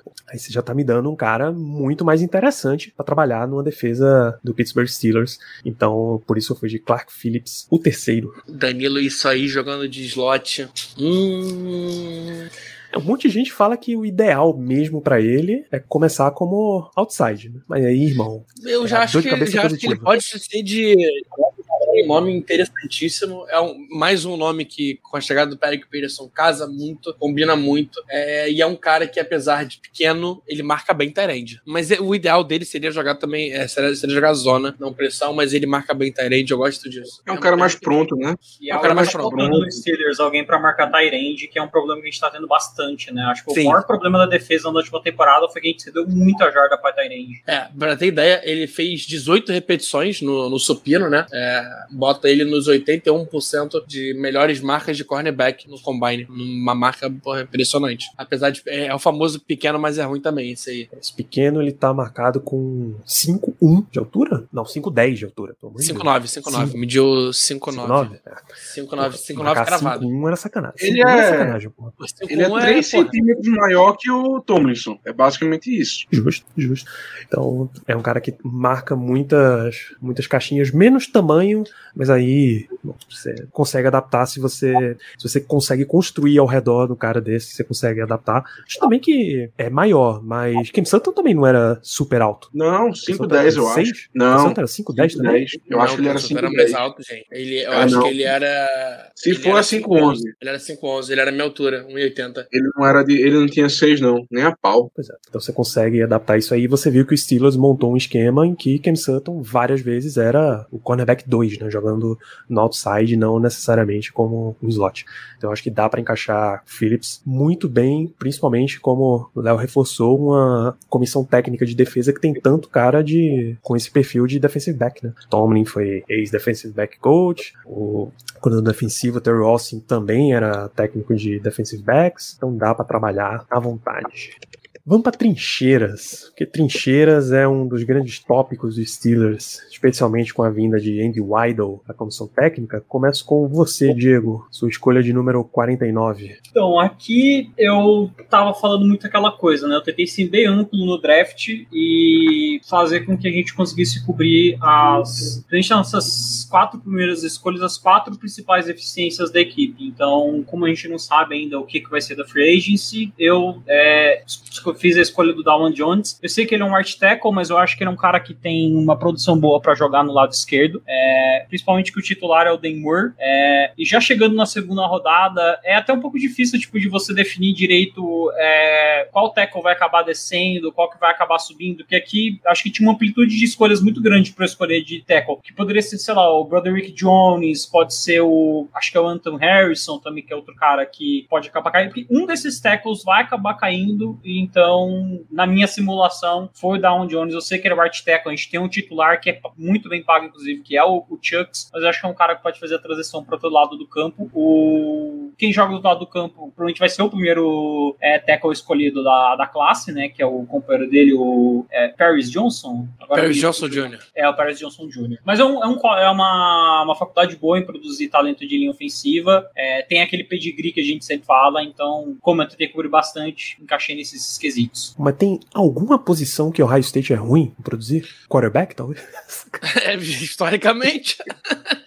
É, cara, é engraçado. Não é que é ruim, né? Mas não deu certo. Nenhum É, colou quando- ainda. Mas quando você fala de Ohio State, você fala de Ohio State, de Alabama, Deu State. você confia, pô. Confia. Você nem sabe quem é o jogador, você nem sabe quem é a posição, mas você confia. Rapaz, eu posso estar com, estar cometendo sacrilégio, mas safety de Ohio State. Sei lá, Jaman, também não, vou, não Eu não tô vamos lembrando, julgar velho. essa Não altura da live, né? destaque, não. É que o Ohio State deu uma crescida nos últimos, nos- no- nas últimas décadas, né? Eu acho que antes disso não era uma faculdade muito proeminente, ou pelo menos eu não me lembro, mas eu sei que agora, pô, tackle, recebedor, quarterback, tudo deles é extremamente aproveitável. É isso, então, Dawan Jones, tackle de Ohio State, eu, eu tenho um problema com Dawan Jones, mas não é nada sobre o perfil dele, não é nada sobre ele como jogador. É que toda vez que eu vejo o Dawan Jones, eu tenho que processar um pouquinho a mais para não confundir com o rapaz de Tennessee, é o Daniel Wright. Eu sempre tenho que parar mais um pouquinho e pensar, pô, qual é qual, quem é o de Tennessee, quem é o de Ohio State. Pensa é- assim, é, é a maior da One Jones. Da One Jones é, ele é 97 barra nove- ou 98% em altura, em peso, em tamanho do braço, em tamanho da. Como é que chama isso aqui? Span? Como é que chama? Envergadura. Envergadura. Envergadura, envergadura, é, tamanho da mão, o cara, é, o cara é um dos maiores de tudo. É, não é tão rápido porque o bichinho é grande, mas é, mas é grande. Esse aí é grande, Germano. Esse é grande. Isso é uma montanha. Uma tonelada, meu amigo. Isso é, isso é nível de McCullers de beleza. Ele, ele e o Broderick Jones, velho. O Broderick Jones é maior ainda, cara. O Broderick Jones, no, no report dele, tem escrito assim: Built like a sequoia tree, velho. Não, não, mas, mas o, o, o Broderick, ele é maior proporcionalmente. De tamanho mesmo, cara, o, a gente tá falando do Alman Jones, ele é 6'8 e um quarto. O cara é muito grande. O frame dele é insano, velho. O frame dele é insano. Ele tem a Ele- altura ele do é LeBron James, então. É, acho que é. A diferença é É, que ele vai pesar o 6'8. dobro. A fraqueza do Down Jones talvez faça ele cair um pouco, talvez seja atleticismo, que a gente sabe que na posição você precisa ter uma certa quantidade e isso aí falta um pouco. Então talvez contra alguns edges mais técnicos, muito técnicos na verdade, seja um problema, mas nada que não dê pra lapidar com toda a força e altura e tudo mais que ele tenha. Ele é um pouquinho menor que o LeBron James e pesa só, só 225 qui- libras a mais. 100 125 libras a mais. É. Ele é 374 e o Jesus, James mano. é, é 250. Meu Deus do céu. 125 libras é, é quanto, assim, em média? Não... 70 quilos. Quase Nossa. 65. Mano, é outra pessoa. É como se o LeBron James tivesse É a comendo. pessoa, é a Se ele pessoa. comesse uma, pe- engolisse uma botar o- pessoa, aí ele Se seria o peso. o LeBron estiver abraçando o Brony, mais ou menos, deve dar. É, diferença. deve dar isso. Brony, o filho de LeBron James. É, Germano, eu dei uma. eu Fiquei curioso e dei uma pesquisada no histórico de jogadores draftados de Ohio State, safeties especificamente. Jordan Fuller, 2020, Malik Hooker, 2017, Von Hum. Bell, 2016, e o Antoine Winfield, o pai, em 1999. Já dá pra brincar um pouquinho, né? É, da, da, da. O Von Bell eu não lembrava, o Malik Hooker eu devia lembrar, mas. é, enfim, mas se a, se a gente tem que apontar alguma posição, né, que É. talvez tenha um pouquinho menos, aí realmente é safety, mas enfim. É muito justo. Se pegar histórico de OL, é, é melhor a gente nem começar. Ah, vamos falar de OL com você, Germano. Sua escolha de segunda rodada. O nome é Vamos maravilhoso, tá? Ricky, Ricky Stromberg. Tem um nome de OL, né, velho? Um nome meio complicado. Não é aquele nome complicado de se falar, mas é aquele nome forte, né? Ricky Stromberg. Enfim, é... cara, esse, esse jogador, eu, eu, pra ser bem sincero, eu comecei a prestar atenção nele depois de ouvir um podcast. Porque nessa época de draft eu consumo muito, mas muita coisa sobre draft. É um negócio impressionante. Eu vou baixando e vou escutando indo pro trabalho, voltando do trabalho, até mesmo no trabalho.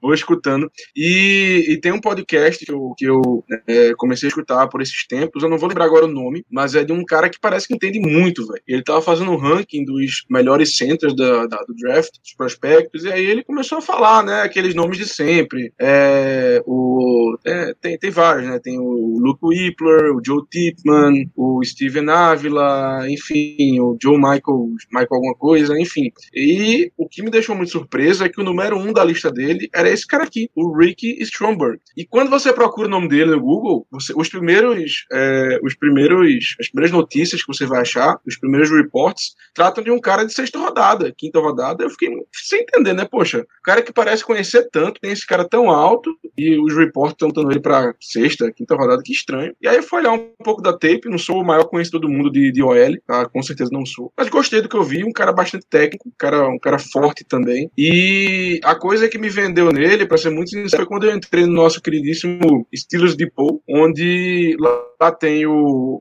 enfim, o resumo do jogador, né? Enfim, a, aquele report.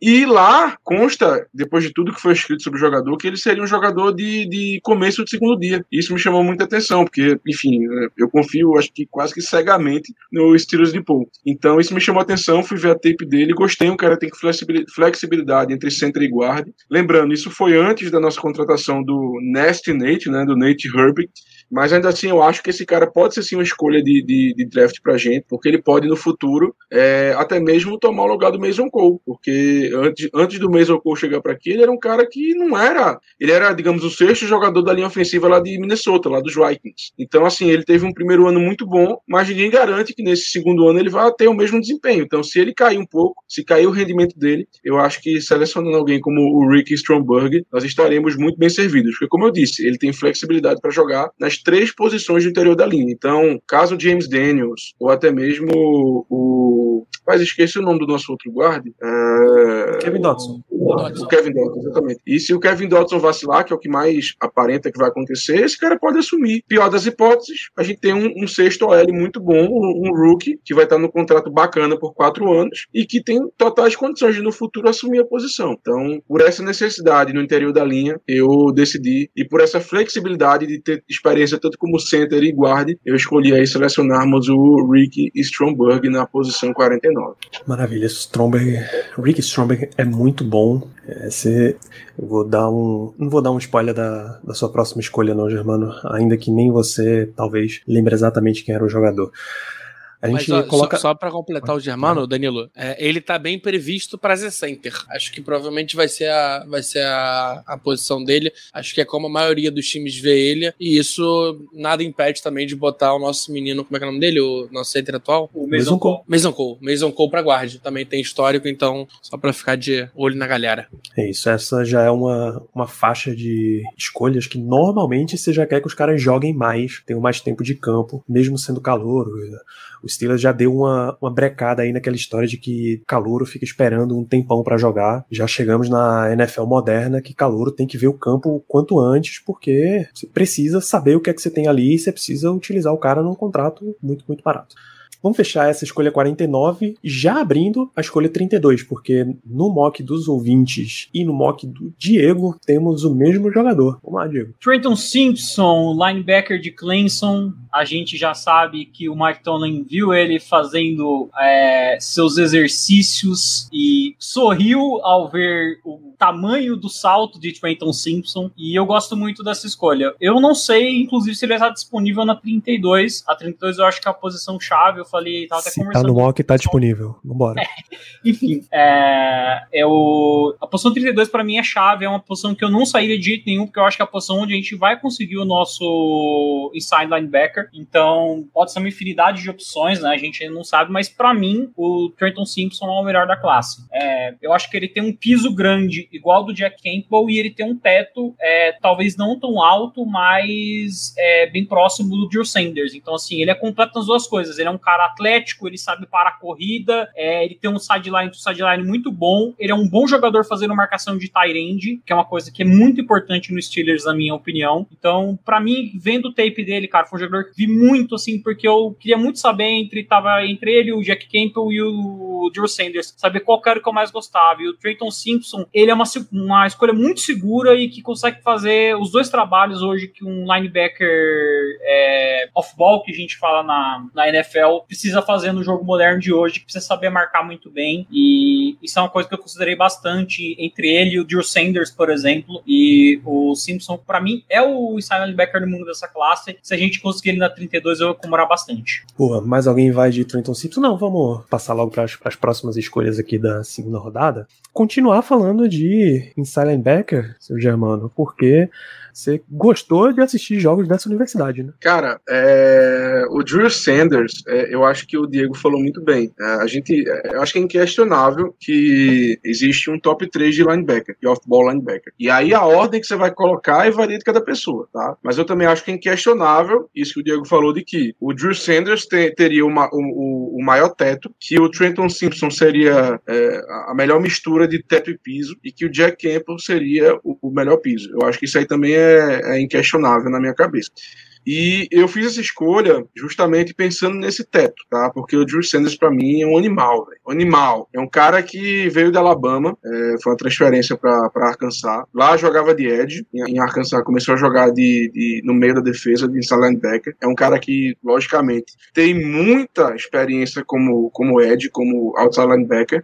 E isso me chama muita atenção e me agrada muito, porque a gente vive reclamando que a gente nunca consegue encontrar um edge 3. É, que quando o TJ Watt precisa sair, quando o Highsmith precisa sair de campo, a gente nunca tem um cara para fazer essa função. É sempre complicado, a gente fica dependendo de Tuzar Skipper, de Ola DNI, de Jamir Jones, enfim. Então esse cara, o Drew Sanders, na minha opinião, ele seria dois em um. Eu acho que ele mataria no- nossa necessidade de um linebacker e ao mesmo tempo ele nos, da- nos daria, nos proporcionaria essa flexibilidade de edge, que precisando, lá nos packages que a gente pode enfrentar, que a gente pode querer colocar em campo, a gente pode utilizá-lo como edge. Eu acho que ele iria também muito bem ali. Ele não é um prospecto perfeito, até porque ele só tem um ano de experiência como, como off-ball linebacker, então ele ainda precisa melhorar um pouco na marcação contra o passe, principalmente.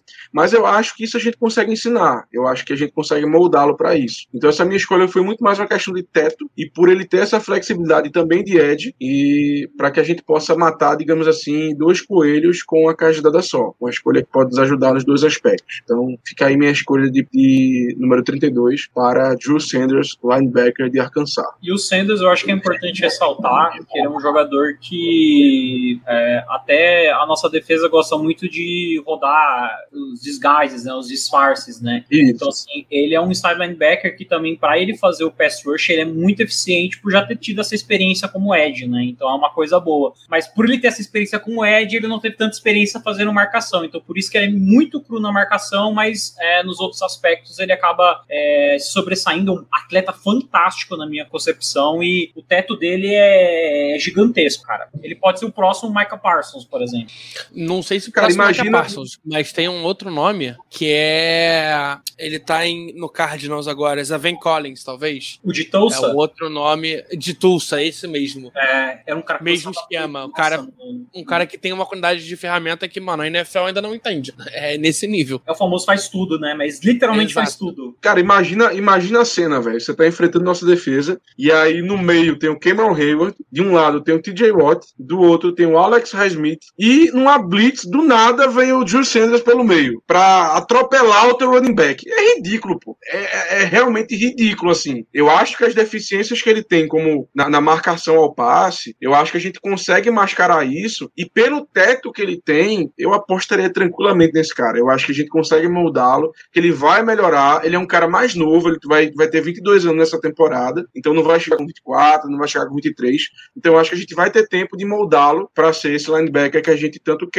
Eu acho que no começo, talvez, a gente tenha algumas growing pains ainda, mas o teto dele é. é assim, eu não consegui passar o teto dele, sabe? Eu acho que o potencial que ele tem justifica demais essa escolha dele no 32. É o quarto jogador, jogador contando Ed, com mais pressões no college football em 2022. E ele é linebacker. É ridículo, pô, é ridículo. De verdade mesmo, é ridículo, velho, é ridículo. 11, 11 sacks, mano. 11 sacks como linebacker, é surreal. Como contra a corrida, ele é, tipo, fantástico. Ele é um cara muito. Muito bom também. Ele marca bem também, é, passe. Acho que ele tem que evoluir só com. É um cara grande, né, velho? O problema dele, ele tem que. Ele tem tudo. Falta só a técnica do tackle. Técnica. Se ele técnica. conseguir evoluir isso, esquece. E, tem, e aí dá, dá lá pro Aaron Curry, né? Que é o novo técnico é de inside linebacker, deixa o cara moldar, velho. É como a gente falou com. É como a gente falou com o Brian Flores. Dá um, dá um projeto para ele fazer. Tudo bem que é um projeto caro. Escolha 32 é um projeto bem caro, mas assim, cara, sinceramente, é, é, é como se o Drew Sanders tivesse sido feito em laboratório, velho. Forte. Uma expressão muito, muito forte. Então vamos lá, a gente vai passar para escolha dos ouvintes, a gente volta a falar de Trincheira, é um nome que foi citado neste programa antes, então você podia até comentar um pouquinho sobre ele, Diego. Roderick Jones, tackle de Georgia, foi a escolha 32 deles. Cara, eu não. Eu não ele tava no, na simulação que eu fiz, ele tava disponível na 32, mas eu acabei preferindo o Trenton Simpson. Mas não tem como negar o Roderick Jones. É baita tackle na minha concepção. É um cara que, até quando eu tava lendo né, o, o, o guia de draft da, da PFF, que veio, né? O, nos pros dele tava que ele era built like a Sequoia Tree. Um cara muito forte, tem uma força. É, é, de membros inferiores insana. E uma coisa que eu gosto muito do Broderick Jones, ele é um cara que joga com vontade, com, assim, até um certo grau de violência, sabe? Ele é aquele cara que ele já dá aquele punch inicial para realmente fazer o, o, jogo fluir. Ele não deixa o Ed brincar com ele, sabe? Então é uma escolha de offensive tackle que eu também gosto bastante. Broderick Jones, a escolha do, dos nossos ouvintes foi foi uma disputa até acirrada para saber quem seria o outro jogador. Bom, a gente tem a mesma posição, aqui eu e Léo, são as duas que estão faltando, na segunda rodada. Eu vou começar com a minha, Léo, vou te dar, te dar o prazer de fechar isso daqui. E é sobre o seguinte princípio: é o tipo de coisa que o Steelers ama fazer, é o tipo de escolha que ignora completamente tudo que acontecer em free agency e é o tipo de, de escolha que você faz nessa posição 32 que é bicho. Se eu não tirar esse cara agora do board, eu não vou ter nem ele, nem mais ninguém da posição que vale a pena até muito lá na frente. Então a minha escolha tem conexões familiares com Pittsburgh. É Jackson Smith em Digba, wide receiver de Ohio State. Você pensa, caceta, quem é a conexão familiar? Em Pittsburgh, na cidade de Pittsburgh, já mora Canaan Smith em Digba, irmão de Jackson, só que ele é jogador de beisebol do Pittsburgh Pirates. Forte, Ousado, tá? Gostei. Forte, Ousado, forte. Ousado. Essa conexão familiar vai além do. Joga no mesmo estádio, mas vai pô, além. Vizinhos, pô. Vizinhos. Mesmo estádio não, né? Mas, pô, é, sei lá, é, 100 mesmo metros terreno, de diferença. mesmo terreno. Só não é a mesma rua porque tem que homenagear entidades tem, diferentes. Tem, tem, que mudar a homenagem, né? Tem que mudar a homenagem, é. muda, muda o nome da rua. Danilo. Manda. Mesma, mesmo, é, a mesma característica de dono também, né? Sim. Mão fechada. Oh, meu amigo, as pessoas não fazem ideia do que é. Estamos surpresos que Bob Nutting gastou 11 milhões para trocar o telão do PNC Park, pô. Imagina, imagina pagar jogador, mas enfim. Jackson Smith em Diba. O que é, ele apareceu forte, forte, muito forte em 2021. Teve uma temporada absurda em 2021. Era papo já da galera já tá colocando ele como top 5 do draft em que ele entrasse, que seria 2022. E esse é mais um motivo para vocês pararem de falar de draft muito antecipado. Deixa as coisas acontecerem para vocês realmente analisarem os jogadores. Mas aí 2022 ele teve uma lesão seríssima e perdeu quase a temporada inteira. Acho que ele jogou, sei lá, lesionou no primeiro jogo já pro Ohio State. Ohio State vem sendo uma fabriquinha de wide receiver. O próximo nome gigantesco que vocês vão ouvir falar é só um tal de Marvin Harrison Jr. É, saiu de Ohio State, wide receiver, você sabe que tem um, um perfil altíssimo, tal qual em várias outras posições.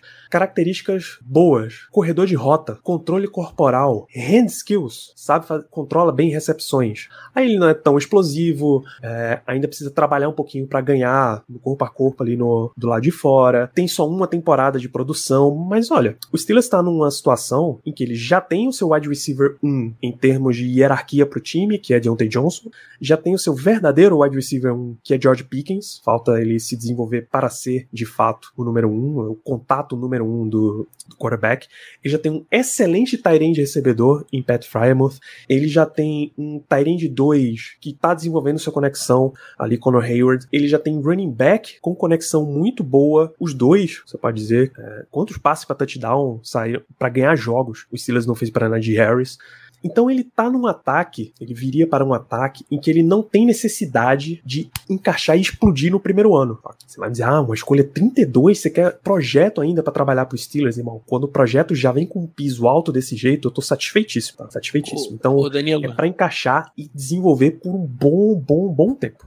Que é um ponto dele que a audiência vai gostar bastante. É, queremos. é, Ohio State. Ano passado tivemos dois jogadores de Ohio State no draft, né? É Chris Perfeito. Olave, que foi pro Saints, e Garrett Wilson, que foi pro Jets. Jets, exato. E Smith Nigba era o wide receiver 1. Os outros dois foram cotados como calor ofensivo do ano, certo? Os dois brigaram. Os dois brigaram. É, Slot daqueles especiais. Eu adoro a comp dele no, da PFF. PFF tem o, o Julio Edelman como comp. Pô, A Draft Network tem Robert Woods. outro baita jogador. Acho, que, acho que a NFL Network tem ele. A The Draft Network tem ele mais como outside do que como slot. A PFF tem ele como mais, mais como slot. Jogou 80% da carreira como slot dos snaps, né? É, eu, mas o que eu mais gosto de todo o, o da PFF é, é aonde ele pode melhorar. A resposta são três interrogações. É.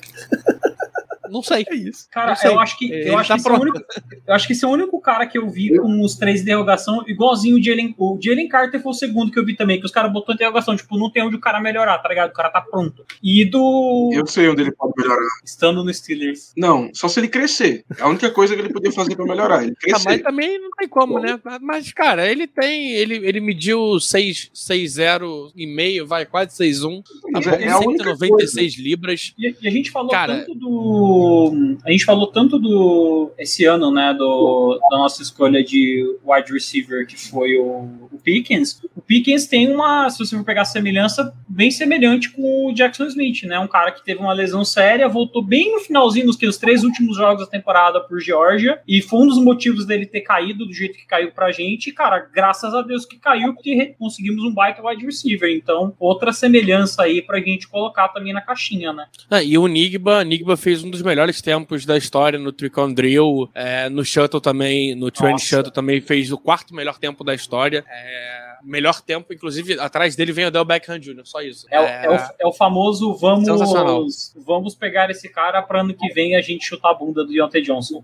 Deixa os dois juntos, cara. Não precisa chutar a bunda de ninguém. Deixa lá. Assim, Quanto mais arma, tá melhor. O que o, o que o Steelers faz, e isso já tem uns 10 anos, desde Mike Wallace, provavelmente, até antes até, acho que desde o Heinz Ward é, você paga teu wide receiver 1, você desenvolve um monte de outros caras ao redor dele. Saiu o Heinz Ward, era pra ser o Santonio Holmes, saiu o Santonio, era pra ser o Mike Wallace, saiu o Mike Wallace, entrou o Emmanuel Sanders, saiu o Emmanuel Sanders, entrou o Antonio Brown, saiu o Antonio Brown, era pra ser o Juju, mas não foi, saiu o Juju, tá agora Deontay Johnson. Vocês notam que a sequência, a linhagem aí que o Steelers faz, nesse mesmo esqueminha de um wide receiver no topo e outros caras embaixo ao redor dele desenvolvendo, é enorme. É o corpo recente de, de wide receivers dos Steelers. Até dois anos atrás, ninguém tinha segundo contrato. pô. Era Juju, é, Washington, É, Nos últimos. na- Deontay na- Johnson, Chase Nesse Claypool. século, a gente pagou, a gente pagou contrato para quantas pessoas nesse século, segundo contrato? A gente pagou pro Antônio Brown, Emmanuel Sanders. Emmanuel Sanders e Mike Johnson. Wallace. Mike Wallace. Quatro. Juju eu não conto como segundo ano, porque a gente pagou, pegou um ano só. Isso. Não, Mike Wallace eu acho que não. Em 25 Mike Wallace anos. não pegou o segundo Mike Wallace contrato não, é, então Mike Wallace não. não. Três, três jogadores em 25 anos, em três anos, tá bom. Entendeu? É, não, é você voltar pra, pra aquele patamar de, sei lá, Antônio Brown, Juju e. Juju não, né? Antônio Brown, Matevis Bryant e os outros malucos, Sammy Coates. Sammy Coates. O Eli Rogers. É você voltar para essas épocas de ter um wide receiver pago, bem pago, tendo uma vária distribuição, e outros caras que vão sendo treinados para complementar, vão fazendo, fazendo um grande papel e tal. Dito isso, é a minha enorme. Eu tô super afim de ter um wide receiver draftado numa escolha super alta. Eu acho. Eu, não acho eu acho que em algum ponto, esse time que, entre aspas, sabe super desenvolver o wide receiver, tem que dar uma. tem que brecar isso daí. Saca? Você tem que ser capaz de, de vez em quando, pegar um cara mais embaixo, trabalhar ele para ser. para suprir a tua, a tua necessidade. De novo, é o Davis Bryant, é o Eli Rogers, é o Sammy Coates, esses caras que vêm um pouquinho mais de baixo e cumprem papéis no time. Eu acho que o Steelers faz isso? Não. É super cara do Steelers abrir a segunda rodada pegando um wide receiver, colocando um wide receiver na escolha que ele ganhou, trocando outro wide receiver. Quando o Steelers trocou Antonio Brown, ele trouxe com a mesma escolha Deontay Johnson. É voltar exatamente ao mesmo molde. Então, este é Jackson Smith em Diba, jogadoraço, só tem pouca produção. Esse é o grande problema. Eu avisei que tinha mais uma pessoa selecionando a mesma posição aqui na 32. Tá? Esse homem é Léo Lima e o seu selecionado, as pessoas vão, vão dar uma sorrida. Deixa eu só trazer o, o comentário aqui do Peu, que em algumas listas o Indiba tá como wide receiver 1. A lista que, que eu sempre consulto em termos de draft, tem gente que gosta de BFF, tem gente que gosta de outros sites, eu gosto da Draft Network. Eles têm Quentin Johnson como o prospecto 11 geral, e, ou seja, o wide receiver 1, e o Smith Indiba é o 12, tá logo depois, é o wide receiver número 2 dos caras a nota dele tá como segunda rodada. A PFF tem ele como terceiro wide receiver. É.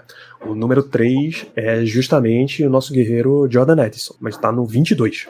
Então, então bicho, existe um mundo. E aí, Hélio, primeiro, a gente tá lidando com mocks, mocks, coisas acontecem, NFL, coisas acontecem.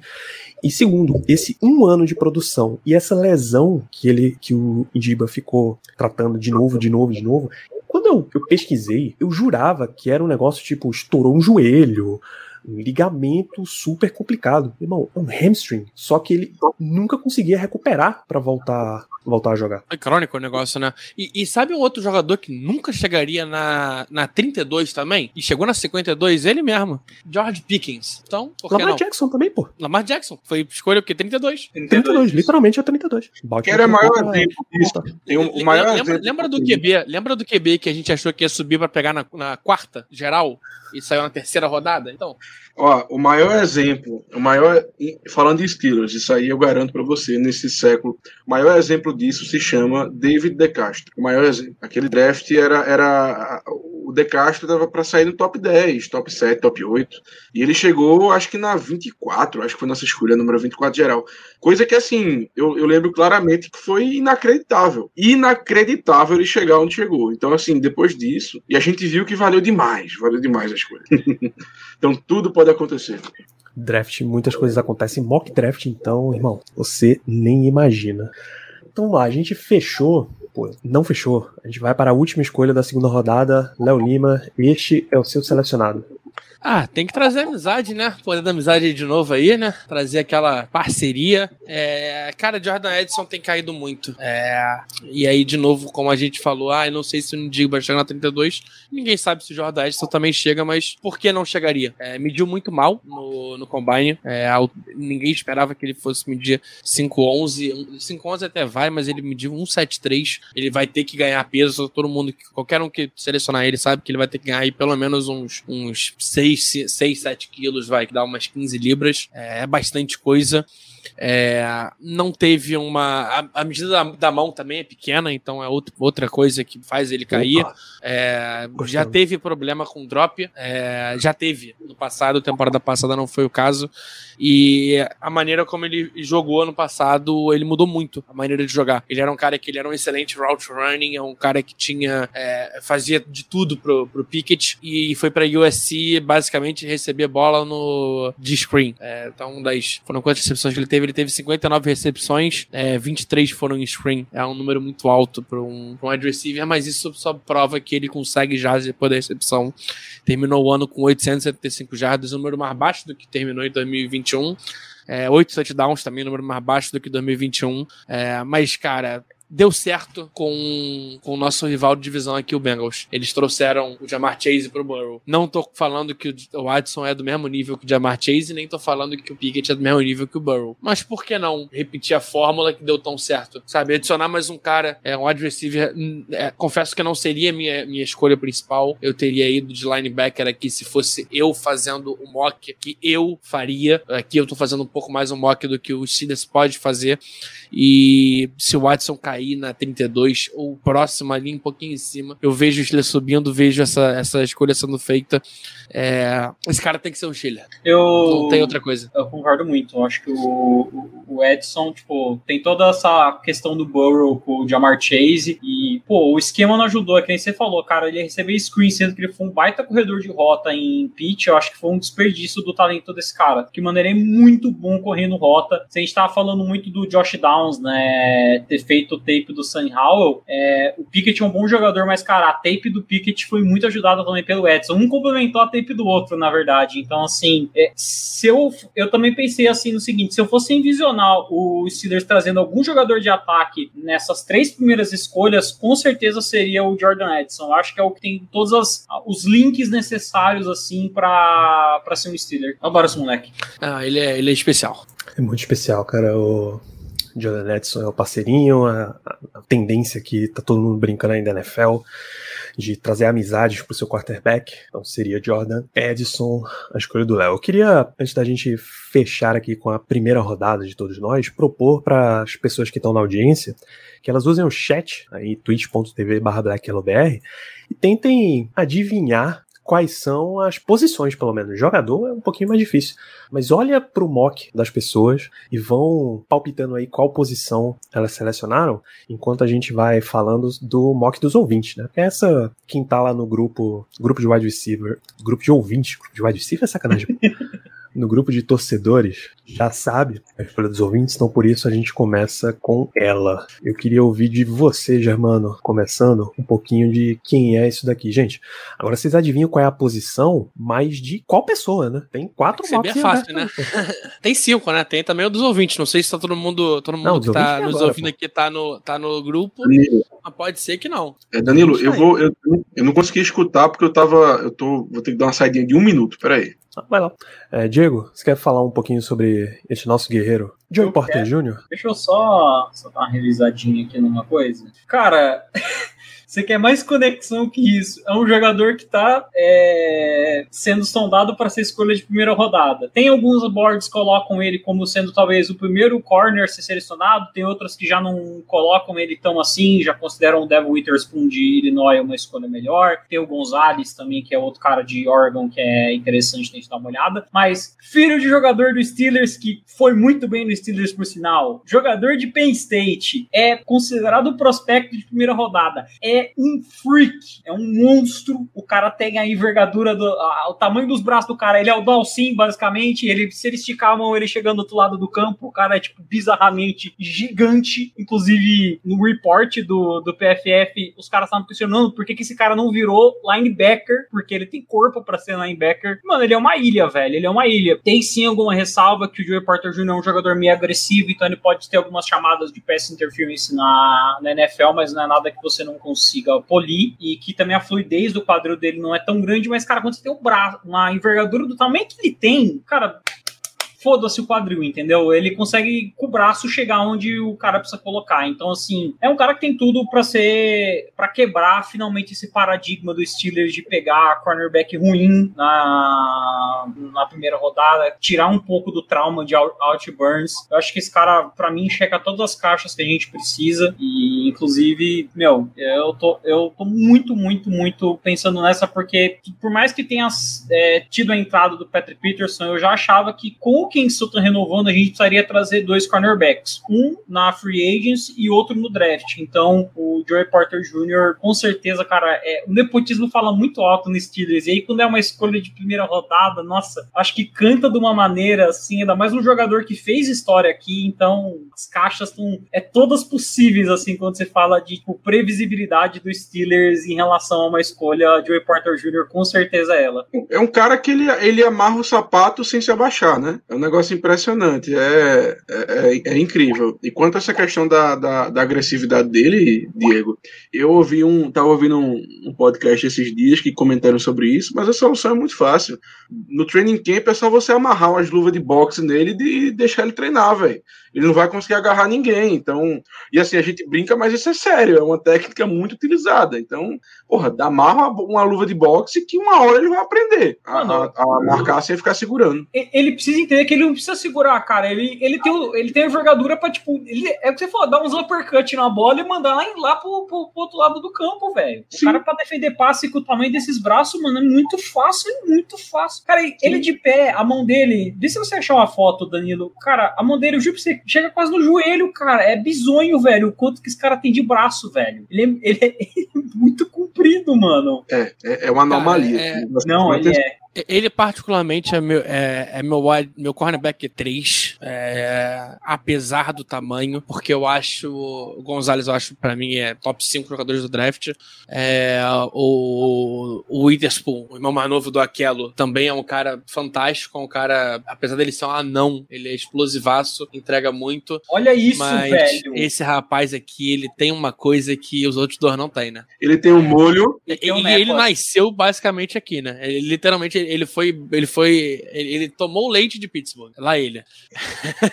mas é isso. Esse moleque, ele é Pittsburgh. Ele, ele é encarna. Ele não é encarnação, mas ele, ele nasceu aqui, ele foi criado aqui. Ele, ele tem tudo pra, pra ser uma baita escolha, um baita jogador. Léo, ele tem um molho. De... Tem um molho. Ele tem um molho. Tem um. Tem, não, esse aí é encharcado no molho, meu amigo. Encharcado. Tem, tem, tem. o molho é de mostarda, tá? É Heinz. O molho dele. Quando a gente fala de. Mas é, é interessante de falar quando ele falar que é o cornerback 3, é porque se a gente for pegar em questão de prioridade de posição, é muito provável que quando chega na 17 a gente não tenha nem o Devin Witherspoon e nem o Gonzalez disponível para selecionar. Pode ser que os dois saiam antes. eu, não me, eu, eu, não me surpreenderia nem um pouco do, do Joey Porter ser o segundo. É, porque... sim. Cara, eu acho que o Gonzalez, ele tá, tá, muito claro que ele vai ser o cornerback 1. Por, enfim, por toda a tape, por, pelo, pelo que ele fez no combine e tal.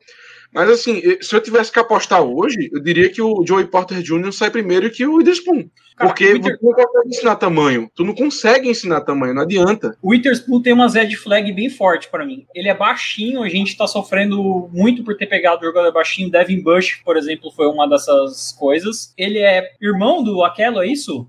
Não. Irmão mais novo daquela. Irmão mais novo daquela. É, irmão, é irmão mais não, novo. Devon, é. é irmão mais novo. É jogador que a gente não quer ver nem pintado de ouro aqui. Mas o irmão dele é um monstro. E, Aí fica difícil, né? Na, cara, e a terceira e a maior red flag de todas. Ele vem de uma faculdade que considerou o Kendrick Green um atleta. Então, acho que isso aí é, o, é, é, é caso encerrado, entendeu? Você considerar Kendrick Green um atleta e você acolher ele durante toda a vida dele de college, não, não, não eles estão eu não confio na, na, no como eles estão fazendo as coisas, desculpa. Mas não me espantaria, cara, nenhum deles ser o primeiro a ser draftado. Não me espantaria é, de sobrar os três, não me espantaria de não sobrar nenhum. Então é uma, é uma escolha. A gente tá numa escolha bem. Eu queria, queria estar na 10, na 6, vai. Que a gente pode escolher qualquer um deles. Ou ao mesmo tempo eu queria estar na 6 e trocar para baixo para continuar tendo não, vários qualquer um deles disponível. E eu, ganhar eu, posso, eu, eu, posso, eu posso assustar todo mundo. E... Sempre. Toma cuidado, mas pode, pô, vai lá. Cara,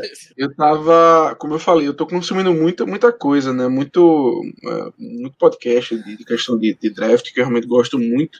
E, cara, em um, em um dos mocks que eu tava vendo, me surgiu uma coisa que me fez passar mal, que era uma hipótese do Baltimore Ravens trocar pra, na nossa frente para pegar o Joey Porter Jr. E eu acho que isso é uma, assim... A cara deles! Baltimore não tem muita escolha, realmente não tem, então por isso eu fiquei um pouco mais tranquilo tranquilo, mas assim, é a cara de Baltimore fazer Não, isso. mas Cara, ele- eles não, não têm tem- muita escolha, mas ele, não. ele tem jogador pra trocar também, né? É verdade, ele vai pegar um.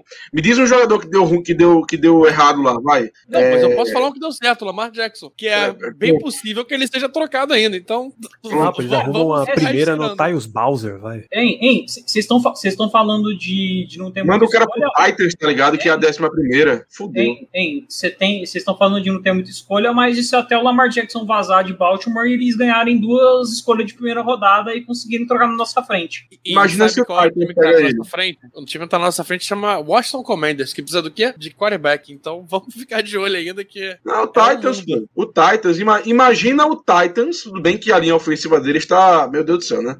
Mas imagina o Titans com o Lamar Jackson no jogo terrestre ali. Tu é doido? Mas Eu- o, eu Henry, realmente o Henry fico- tá pra ser trocado, tem que levar em consideração isso aí também. viu? Não, claro, claro, mas digamos que fique, digamos que vão manter. Cara, assim, é- é- assim eu, não tinha, eu não tinha percebido essa situação do Lamar Jackson, não tinha levado em consideração. E agora eu realmente estou preocupado. Eu realmente estou preocupado. E também tem uma outra, Danilo, eu vou ter que citar ela aqui, eu sei que machuca muita gente ainda. Caio vai estar ouvindo a gente agora é, em posição fetal, mas tem um outro rapaz que também era de Penn State, que a galera amava, e foi parar no Eagles. E o Eagles tem uma escolha acima da nossa. Então, Miles Sanders aconteceu. Não duvidaria também de, de Joey Porter pela proximidade. Eu, eu tô com, eu tô com medo do. Joe Porter ir pro, pro Eagles, porque o Eagles tá afim de. Eles renovaram com o Bradbury e eles estão afim de mandar o. trocar pelo. O Darius Slay. Pelo Darius. Então, poderia ser um time que, que pegaria realmente. É que eles têm uma need muito grande também de defensive tackle, né? Por conta da saída do, do Hargrave. Mas é um time que tem que ficar de olho, porque a gente tá falando muito do Baltimore Ravens, mas eu acho que o, o Eagles pode acabar levando um jogador que a gente quer. A grande realidade é que tem muitos times na nossa frente que tem uma need grande em cornerback. De cabeça eu posso te dizer agora. Detroit Lions na 6, Raiders na 7, Eagles na 10, o. ah, aí vem, vem quem? Vem Titans, vem Jets, vem. Titans quem é o- também. Titans Quem é o também. 13? Quem é, o É, 13? Calma aí que eu tô abrindo aqui a board certinha. Ó, o, O Titans 14 na é 11 quem? também é uma possibilidade. O Texans Eita, na 12 é uma 14. possibilidade. O 13 é o Jets. É quem? Jets eu não. Jets. Não, Jets não, eu acho que não. Mas o, o Titans e o Texans é a possibilidade. Patriots também. Patriots na 14. Green Bay na 15. Commanders É, Green Bay- na, na 16. Green Bay eu nem acho muito, mas o Commanders eu, eu acho. Então, assim, por baixo, a gente calcula aí que tem uns cinco times com need alta em cornerback, cara. É, é, é uma chance muito real dele não chegar. É, Isso sem contar a troca, né? se ele não chega, Danilo, Danilo, Danilo adora que eu fale isso. Se ele não chega, é porque significa que tá chegando alguém que não, não deveria chegar. Olha aí Obrigado, que beleza. Obrigado. É, Esse é o único, a única forma boa de dizer, ah não, mas eu acho que esse jogador não chega. É você saber que se ele não chega, alguém do calibre dele, que não devia estar lá, chegou. Então, bicho, Joey Porter é esse, esse gigantesco fenômeno pro Steelers, tá? Todas as, as conexões necessárias, tudo que você pensar que o Steelers pode fazer, ele tá lá.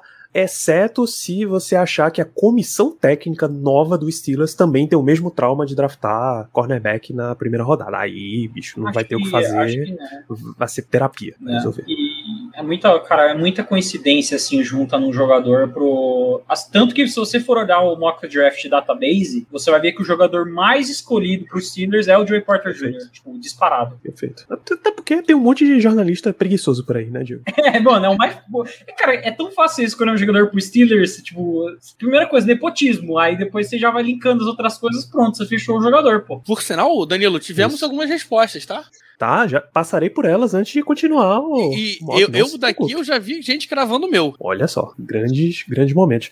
É, eu só digo pra vocês mais um, tem mais uma de nepotismo, não só Joey Porter Jr. Nasceu na Grande Pittsburgh, o pai dele, Joey Porter Sr., foi linebacker e técnico de linebackers dos Steelers. Ele jogou na, na região ali no high school, era alguma, alguma escola de Duquesne, eu acho, ali por perto. Sabe que era colega dele de time, super brother, super parceiro? Um tal de Ele Dino era- Tomlin. Ele era de Wexford, é, North Allegheny. Não faço ideia onde seja, mas. North Allegheny, isso. North Allegheny, É, isso Allegheny é um dos rios que, que corta Pittsburgh, então é, é por ali. Mas por ele ali. nasceu na Califórnia. Infelizmente, ele não, não Ele- nasceu, mas isso aqui.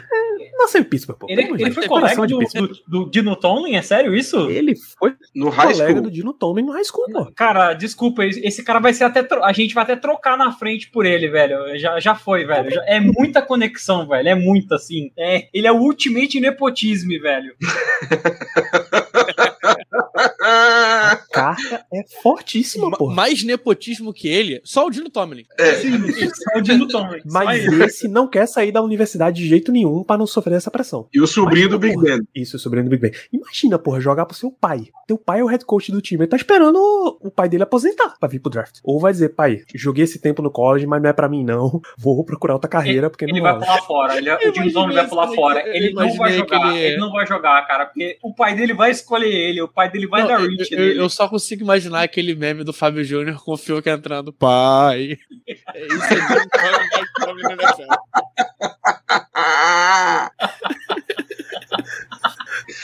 Perfeito, perfeito. Vê se teu pai, Então- teu pai te deu bronca a vida inteira quando você era moleque, aí você fala, nossa, eu vou seguir carreira agora. Aí teu patrão é teu pai, mano. Pelo amor de Deus, pô. É, a gente sabe que no training camp, tu, quando tu dropa a bola, tem que ficar passeando com ela, né? O, o cara vai ficar em casa aqui, ó. E aí? E aí? Cadê a bola na mão? Cadê a bola que, é na que mão? o que é que tem pro jantar? O que é que tem pro jantar? Vai, vai ter bola hoje. A gente vai jantar bola.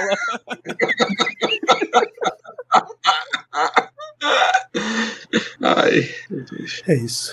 Então, é um, é um fenômeno inacreditável, Joey Porter Jr. Vamos dar uma passada. Eu pedi pra vocês irem opinando quem é e que posições eram quais jogadores que estavam faltando dos nossos mocks, tá?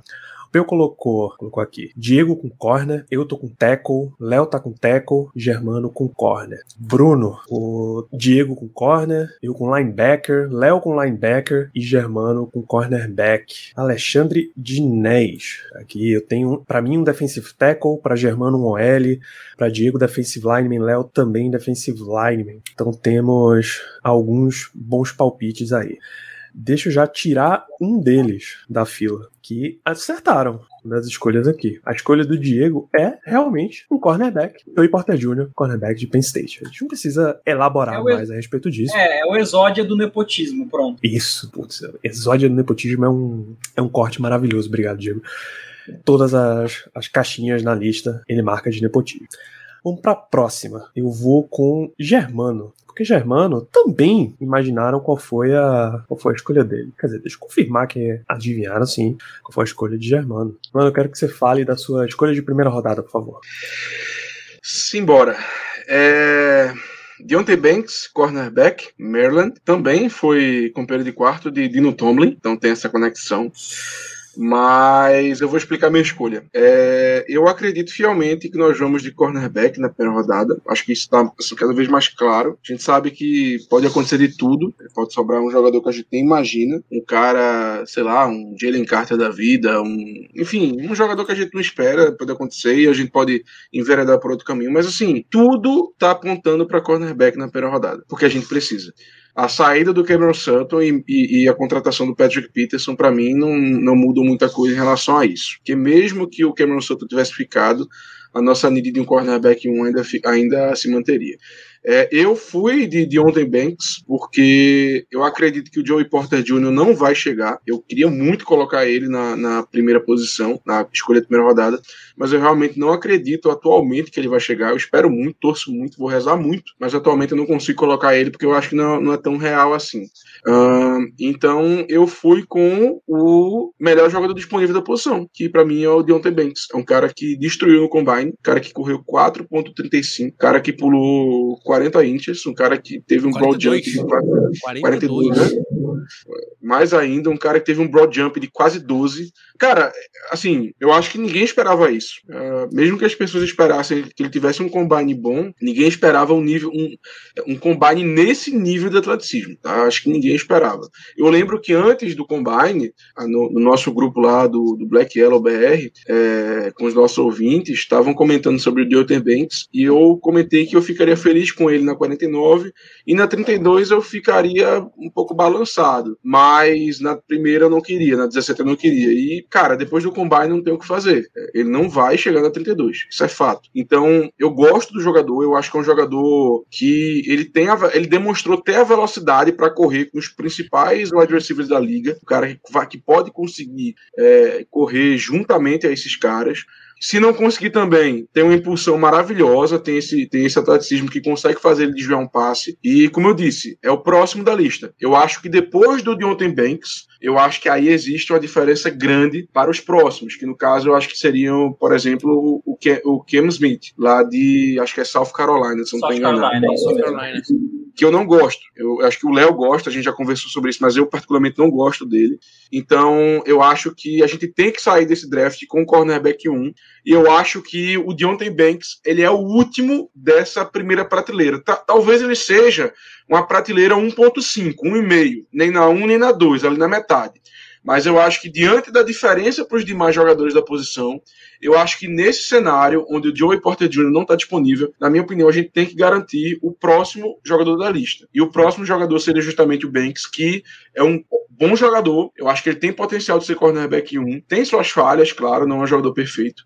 Mas diante dessa nossa necessidade e do que a gente teria após ele, eu fico muito mais do que satisfeito com o Deontay Banks na 17. Eu sou muito fã desse moleque. Eu sou muito fã. Esse moleque é, é muito bom. É muito redondinho. A, a, minha, a comp que eu tinha para ele é, era Jamel Dean, que era uma, é um maluco que eu adoro, eu adoro e, pô, sempre que. Falei muito da gente pegar nessa free agency, infelizmente não aconteceu. Eu só acho que o Deontay Banks ele precisa melhorar em uma coisa: ele precisa é, fazer mais jogadas. É, ele teve uma interceptação nos últimos três anos, tomou quatro touchdowns nos últimos três anos, todos no último ano, né? É, ele, ele tem a capacidade de fazer mais jogadas e falta fazer. Ele precisa criar confiança, né? Porque, tipo, as ferramentas ele tem, você vê pelo combine que o cara fez, né? Então, assim, é um cara que, se ele criar confiança, acho que tendo os jogadores, o, o corpo, tipo, tendo o Minka perto dele, ele é um cara que talvez vai se arriscar um pouco mais a fazer essas, essas jogadas e, consequentemente, vai conseguir realizar elas, tá ligado? Eu já começar a perceber, nossa, eu tenho os traits físicos para realmente conseguir isso. Sim, não, e é um cara 6-0, 197, cara, ele é grande. Ele não é, é. Ele, ele, ele bate de frente, pra, ele consegue, ele tem a capacidade física de bater de frente com, com qualquer cara desses grandes, com o Megatron da vida. Ele teria capacidade física de bater de frente, ia conseguir outra história. E ele é um cara que, além do Minka, poxa, ele vai ter uma mentoria do Patrick Peterson, né? Ele teria essa mentoria. Pelo amor de Deus, assim, eu acho que hoje em dia não, não teria como você ter uma mentoria melhor na NFL. Esse cara é que... Esse é um argumento bem forte para mim, Germando, a gente escolher cornerback na primeira rodada, seja o Joey Porter, seja o Deontay Banks. É você ter, inclusive, o Patrick Peterson, que é um cara que eu tenho certeza que vai ajudar muito um jogador muito. desse a evoluir, sabe? A refinar tudo que ele precisa refinar. Muito, muito, muito. É um cara que pode passar muita coisa, que ele viveu de um tudo. Um cara que, poxa, foi top cornerback da liga durante muitos anos. E eu tenho certeza que vai conseguir passar para os jovens jogadores aqui de Pittsburgh. É, assim, eu, eu acredito, eu realmente eu, eu quero muito o Joey Porter Jr., por tudo que a gente já falou, mas se não der, eu acho que não tem como esperar, não. Eu acho que a gente tem que ir no Deontay Banks se ele estiver disponível, porque, como eu falei, eu acho que a próxima prateleira já complica um pouco mais. Eu não acho que. Eu, aí eu já acho que existe uma diferença considerável entre os próximos jogadores, que aí eu já não vejo ninguém com aquele potencial de chegar na liga sendo cornerback 1. Não, não, não vejo, pelo menos assim. Uma coisa que tem que falar, tipo assim, é eu coloquei, tipo, na minha simulação ele sobrou, porque a nota, não sei por algum motivo, o, o grade que tem nele na, na PFF é, é, meio esquisito. O pessoal acha que não gosta muito da questão do, da fluidez de quadril do Joey Porter Jr. Mas se você falar assim, mano, quem você queria mesmo na primeira? Pra mim, mano, é Veloz e Furioso Desafio em, em Georgia, cara, que é o Jalen Carter. Pra mim seria. Eu trocaria, se ele tivesse na 10, eu trocaria, pô. Olha o Danilo. eu demorei para perceber. Até, até eu entendi, entender qual foi a, a piada, porra. Porque, eu, assim, eu tava pensando em cornerback, aí eu pensei, peraí, o Witherspoon é de Georgia. Aí quando eu me liguei, o meu Deus do céu. Não, o Witherspoon é de Illinois. É, de não, é, é eu, a gente falando de cornerback, ele falou, tipo, Veloz e Furioso, eu lembro de quem? Do Witherspoon, né? Que tem aquele, aquela, enfim, que ele tem o dog, né, nele e tal. Aí eu pensei, peraí, o Witherspoon é de Georgia, velho. Ele tá falando de. Ah, é do Jalen Carr. Esse, esse aí eu subiria pra 10. Se, se ele tivesse na 10, eu subiria na 10 pra pegar, porque pra mim mim é. Não, vira 9, né? Porque se chegar em, no, em Filadélfia, ele não passa, não. Não passa, é. Eu, eu iria pra 9. Eu iria pra 9 por ele, por ele fácil. É um jogador assim. Pô, eu assi, tem, eu assi, tem cinco minutos que você falou. Cinco minutos que você falou que Joey Porter Jr. ia pra Filadélfia. Pô, para, Germano. Só pode pegar um na 10, pô. Então, é, é, porque o Jalen Carter não vai chegar na 10. Não vai chegar é na 10. Impossível. Esse, é impossível. Cara, é, é, mas é o que eu falei. Se por algum motivo, algum acaso. Deixa acontecer. É, então, se chegasse na 9, eu com certeza atacaria o Jalen Carter, porque para mim, velho, você, foi muito difícil eu, eu, assistir tape de outros DL depois de eu ter visto a tape do Jalen Carter. Porque não, assim, não dá, mano, o cara é. Mano, ele, é fora da curva, ele é surreal, velho. Pô, aquele teco que ele levanta o cara no ar, velho. Pelo amor de Deus, aquilo ali é. É, é, é o, história, o sec velho. dele. Ele tem um sec que ele tá. Tem dois Ele carrega dois caras até o quarterback, levando o quarterback no meio de dois caras abraçando ele. É o quarterback ele é Sul, então eu imaginei ele fazendo isso com o Joey Burrow. Já, nossa senhora, já. Meu Deus, jogando, levantando o Joey Burrow assim pra cima e fala, mano, joga a bola agora. Mas enfim, nem tudo pode ser realidade nessa vida. Perfeito. Então, saímos dos cornerbacks. Tá? É, Joey Porter Jr. pros ouvintes, Joey Porter Jr. pro Diego, Deontay Banks pro Germano. A, a realidade é que, assim, tem muito cornerback disponível para a primeira rodada, tá? Tem muito. Se a gente começar a puxar, puxar a capivara aí, puxar o histórico de quantas vezes cinco, seis cornerbacks saíram antes da escolha 17, igual a gente fez com o quarterback no passado, vai dar um trabalhinho. E é possível que o Steelers tenha essa lista inteira aí de corner avaliado mais ou menos no mesmo patamar. A minha escolha não é um cornerback, até porque a minha escolha de cornerback já foi a 49. A minha escolha também não é um linebacker, já coloquei isso na quarta rodada. Não é um defensive lineman, já foi na terceira. Não é wide receiver, já foi na segunda. Já passei por todos esses casos.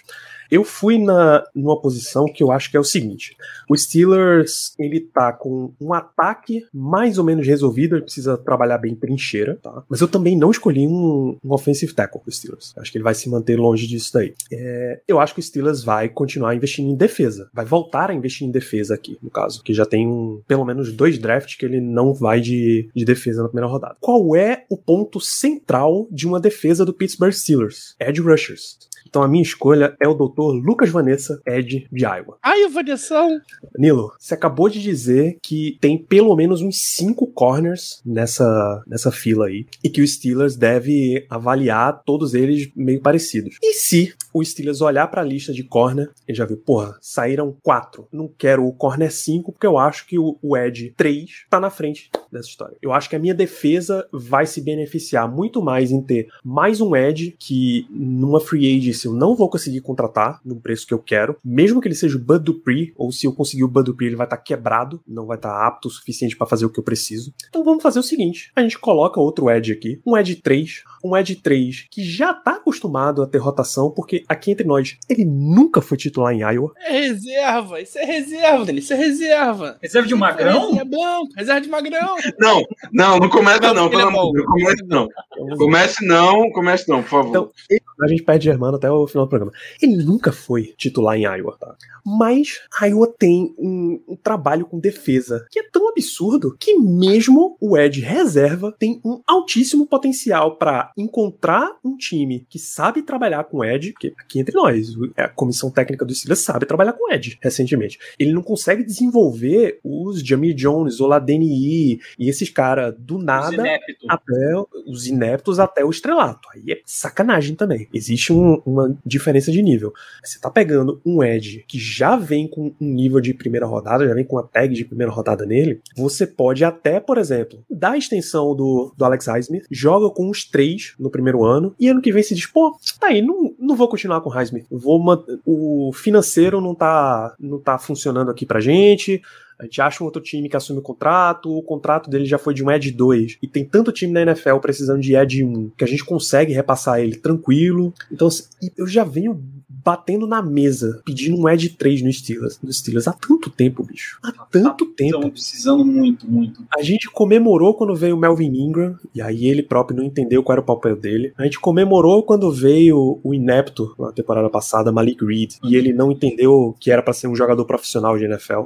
ou o Steelers não entendeu como, como usar. Ele como um Edge de verdade. A gente precisa de um Não, Edge. culpa dele, não foi culpa Steelers, não. É, É, enfim, oportunidade ele teve pra Mas- fazer muita coisa. Mas sabe o que eu acho que faz sentido essa escolha, Danilo? Não é nem questão de dar extensão pro Highsmith, é porque o, o, provavelmente o agente do Highsmith já deve estar falando pra ele, cara, com a produção que você tá tendo, você vai. Ed sempre vai ter mercado da NFL. A gente tem que colocar isso. Então, assim, não aceita extensão, espera seu contrato acabar para aí você negociar com o time, porque aí você vai ter oferta boa. Como foi o caso do Bud Dupree, por exemplo, que, beleza, a gente assinou a tag Perfeito. dele, mas o cara esperou, fez um puto de um contrato com o Titans e o Highsmith pode ser a mesma coisa, porque a produção dele ano passado, até sem o TJ Watt, que vai ajudar muito no- na hora de discutir valor, pode ser cresça no mercado e a gente sabe, o mercado sempre está disposto a pagar Ed, então se a gente já tem um cara prontinho para assumir no lugar dele, show de bola. Pois é. Então, assim, a avaliação dele tem uma frase no Draft Network que é muito forte. Van Ness tem todos os princípios para ser um titular de impacto na NFL, qualquer que seja o lugar onde ele tenha um teto alto para se desenvolver. Seu potencial de crescimento o transforma num prospecto super excitante para ter, super empolgante de ter, e mesmo ele sendo recente jogando de edge. Danilo. Ou seja, tem espaço, pô. Cabe. Danilo, tamanho ele tem, Danilo. Tamanho ele tem. Tô te falando, Jânio. Tem as ferramentas, pô. Sabe usar. Já, ele já tem o alvará de, de Edge do Não sabe usar, não. Ele não. A questão é que ele não sabe usar. Ele pode aprender muito mais. Essa, eu acho que esse é o grande ponto com o Vanessa. Ele Não, e, cara, ele tem muito mais coisa que isso. Ele pode jogar também de, D- de DT. Pode. Pode. jogar de DE.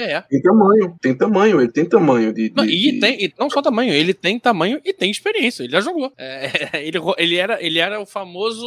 O famoso faz tudo na, na DL de, de Iowa. Ah, ele era o res- ele não era titular, mas era aquilo. Ah, agora tem que entrar o cara, tem que trocar aqui quem, é, quem vai ficar de DL. Entra. Vai, vai, Luquita. É, Ele era, ele era o Luquita da galera. Não tem o Bruno De Luca? É, o, o Luca Vanese é o Luquita da galera. aí você quebra toda a avaliação, Léo. Porra, não dá, bicho. Não dá. Você vai confiar a tua escolha 17 num cara que, cujo apelido é Luquita, não dá, pô. Luquita da galera. Pra Vanessão. Luque- Cara, ou é Luquito ou é um Vanessão, velho. zagueiro, um back central de nome Luquita, pô. Você não escala cara com Luquita. Pelo amor de Deus, Pô, Léo. ma- mas é aquele cara que o nome dele é no diminutivo, mas é tipo de uma forma irônica, porque o cara é gigantesco. É isso, entendeu? é isso. Luquita. Luquinhas. Olha o Luquinhas É, mas, aí, cara, 2,20m eu, eu, de altura. amo, eu amo essa escolha. Essa escolha, se, se por um acaso é, esse cara sobra na 17, é, primeiro que metade da liga tem que ser demitida. Metade dos caras da, da 1 a 17, da 1 não, vai, da 2 a 17 tem que ser demitida. Porque pra mim ele é, o- ele é o Ed Dor dessa classe. É, é surreal. Esse cara, ele é, ele é muito especial. Ele, ele, ele faz coisas que tu olha e fala, mano, por que, que esse cara é reserva? Tipo, de verdade, me explica. Tu, tu olha a tape dele e tu fala, mano, por que, que esse cara é reserva? Ô, Léo, foi você que postou uma vez um vídeo dele que ele simplesmente arremessa o tackle dos caras assim, tipo, do outro O lado Teco do, não, do planeta. o Teco não, o Paris Johnson. É, o Paris Johnson, ele arremessa o Paris Johnson pro classe. outro lado do mapa, assim, tá ligado? Tipo, tchau, fião. Ele joga o cara na sideline, é bizarro. Esse cara, esse cara é absurdo, ele é absurdo, ele é, ele é, ele é surreal. Ele teve 478 snaps e 31. 31 não, 30, 46 pressões. Só isso. É uma pressão a cada 10 snaps. É um número surreal. É um número surreal que você não. que na NFL isso não, não existe. É, sendo que são 271 pass rush, cara, ele tem um- uma pressão a cada 5 snaps. Isso é um número muito fora do, do, do- do viável. É, se um cara desse cai pra gente, meu Deus do céu, tem que pegar. É isso, pô. Então, assim, repito, é fantástico sair com um cornerback na primeira escolha. Não tenho problema algum, adoraria um cornerback. A lista é grande. O, o nosso amigo Alex Kozora do Steelers Depot, ele define como é um ótimo ano para se ter uma necessidade de corner, porque você tem muito nome, muito nome bom, muito nome variável disponível. Você tem variedade, você tem quantidade, tudo que você quer quando você está selecionando uma posição é isso. Mas o princípio de, de defesa dos Steelers é isso, é você colocar Andy Weidel com a plaquinha de trincheira gritando, deixar uma JBL de 50 centímetros de comprimento, 30 de diâmetro, berrando trincheira, trincheira, trincheira, trincheira no War Room, tarde todinha, até os caras entender o que é que ele quer, e você tá colocando de novo um cara que vai, que não é o titular, não vai pressionar para ser o titular nesse momento, mas vai colocar, vai ter vários papéis dentro da defesa, e tem oportunidade para ganhar muita vaga, e tem oportunidade para quando o algum job tá descansando, você precisa de outro DE para jogar do lado do Cam Hayward, põe ele, faz uma pressão por dentro. Você tem oportunidade quando o Alex Highsmith precisar descansar, põe ele por fora também, faz essa pressão. Você quer fazer uma surpresa, colocar mais gente na DL, bota ele para jogar também. É uma situação óbvia de passe, bota mais rush. Então, pro Steelers ter esse essa consistência que é a base da defesa. Repito, a defesa do Pittsburgh Steelers funciona pressão primeiro, secundária depois, tá? Então, você coloca um linebacker, um, um edge rusher, desculpa, nessa primeira rodada, segura um pouquinho para escolher um cornerback e assim vai o Pittsburgh, Pittsburgh Steelers para 2023. Então, Lucas Van Ness. Falta uma escolha, que é exatamente você, Léo. Você já, já adicionou defensive lineman de Alabama na terceira rodada, você já trouxe um cornerback de Alabama na segunda rodada, você já trouxe um wide receiver de Pittsburgh. Esse ano de USC não existiu, ele jogou com o Kenny Pickett de Pittsburgh. Vamos para a sua primeira escolha, que é a última do nosso mock de hoje. É isso aí, né? É, não existe nada mais Pittsburgh Steelers do que se apressar e se apaixonar por alguém. Cara, foi até romântico agora, tá? Nossa, fui romântico agora. Estamos é, falando, é, de novo, mais um jogador que eu roubei. É, hoje o senhor Mike Tomlin estava presente em Clemson, viu o Pro Day dele. Sorriu. Sorriu. O senhor Marcante estava do lado. Saíram para jantar ontem.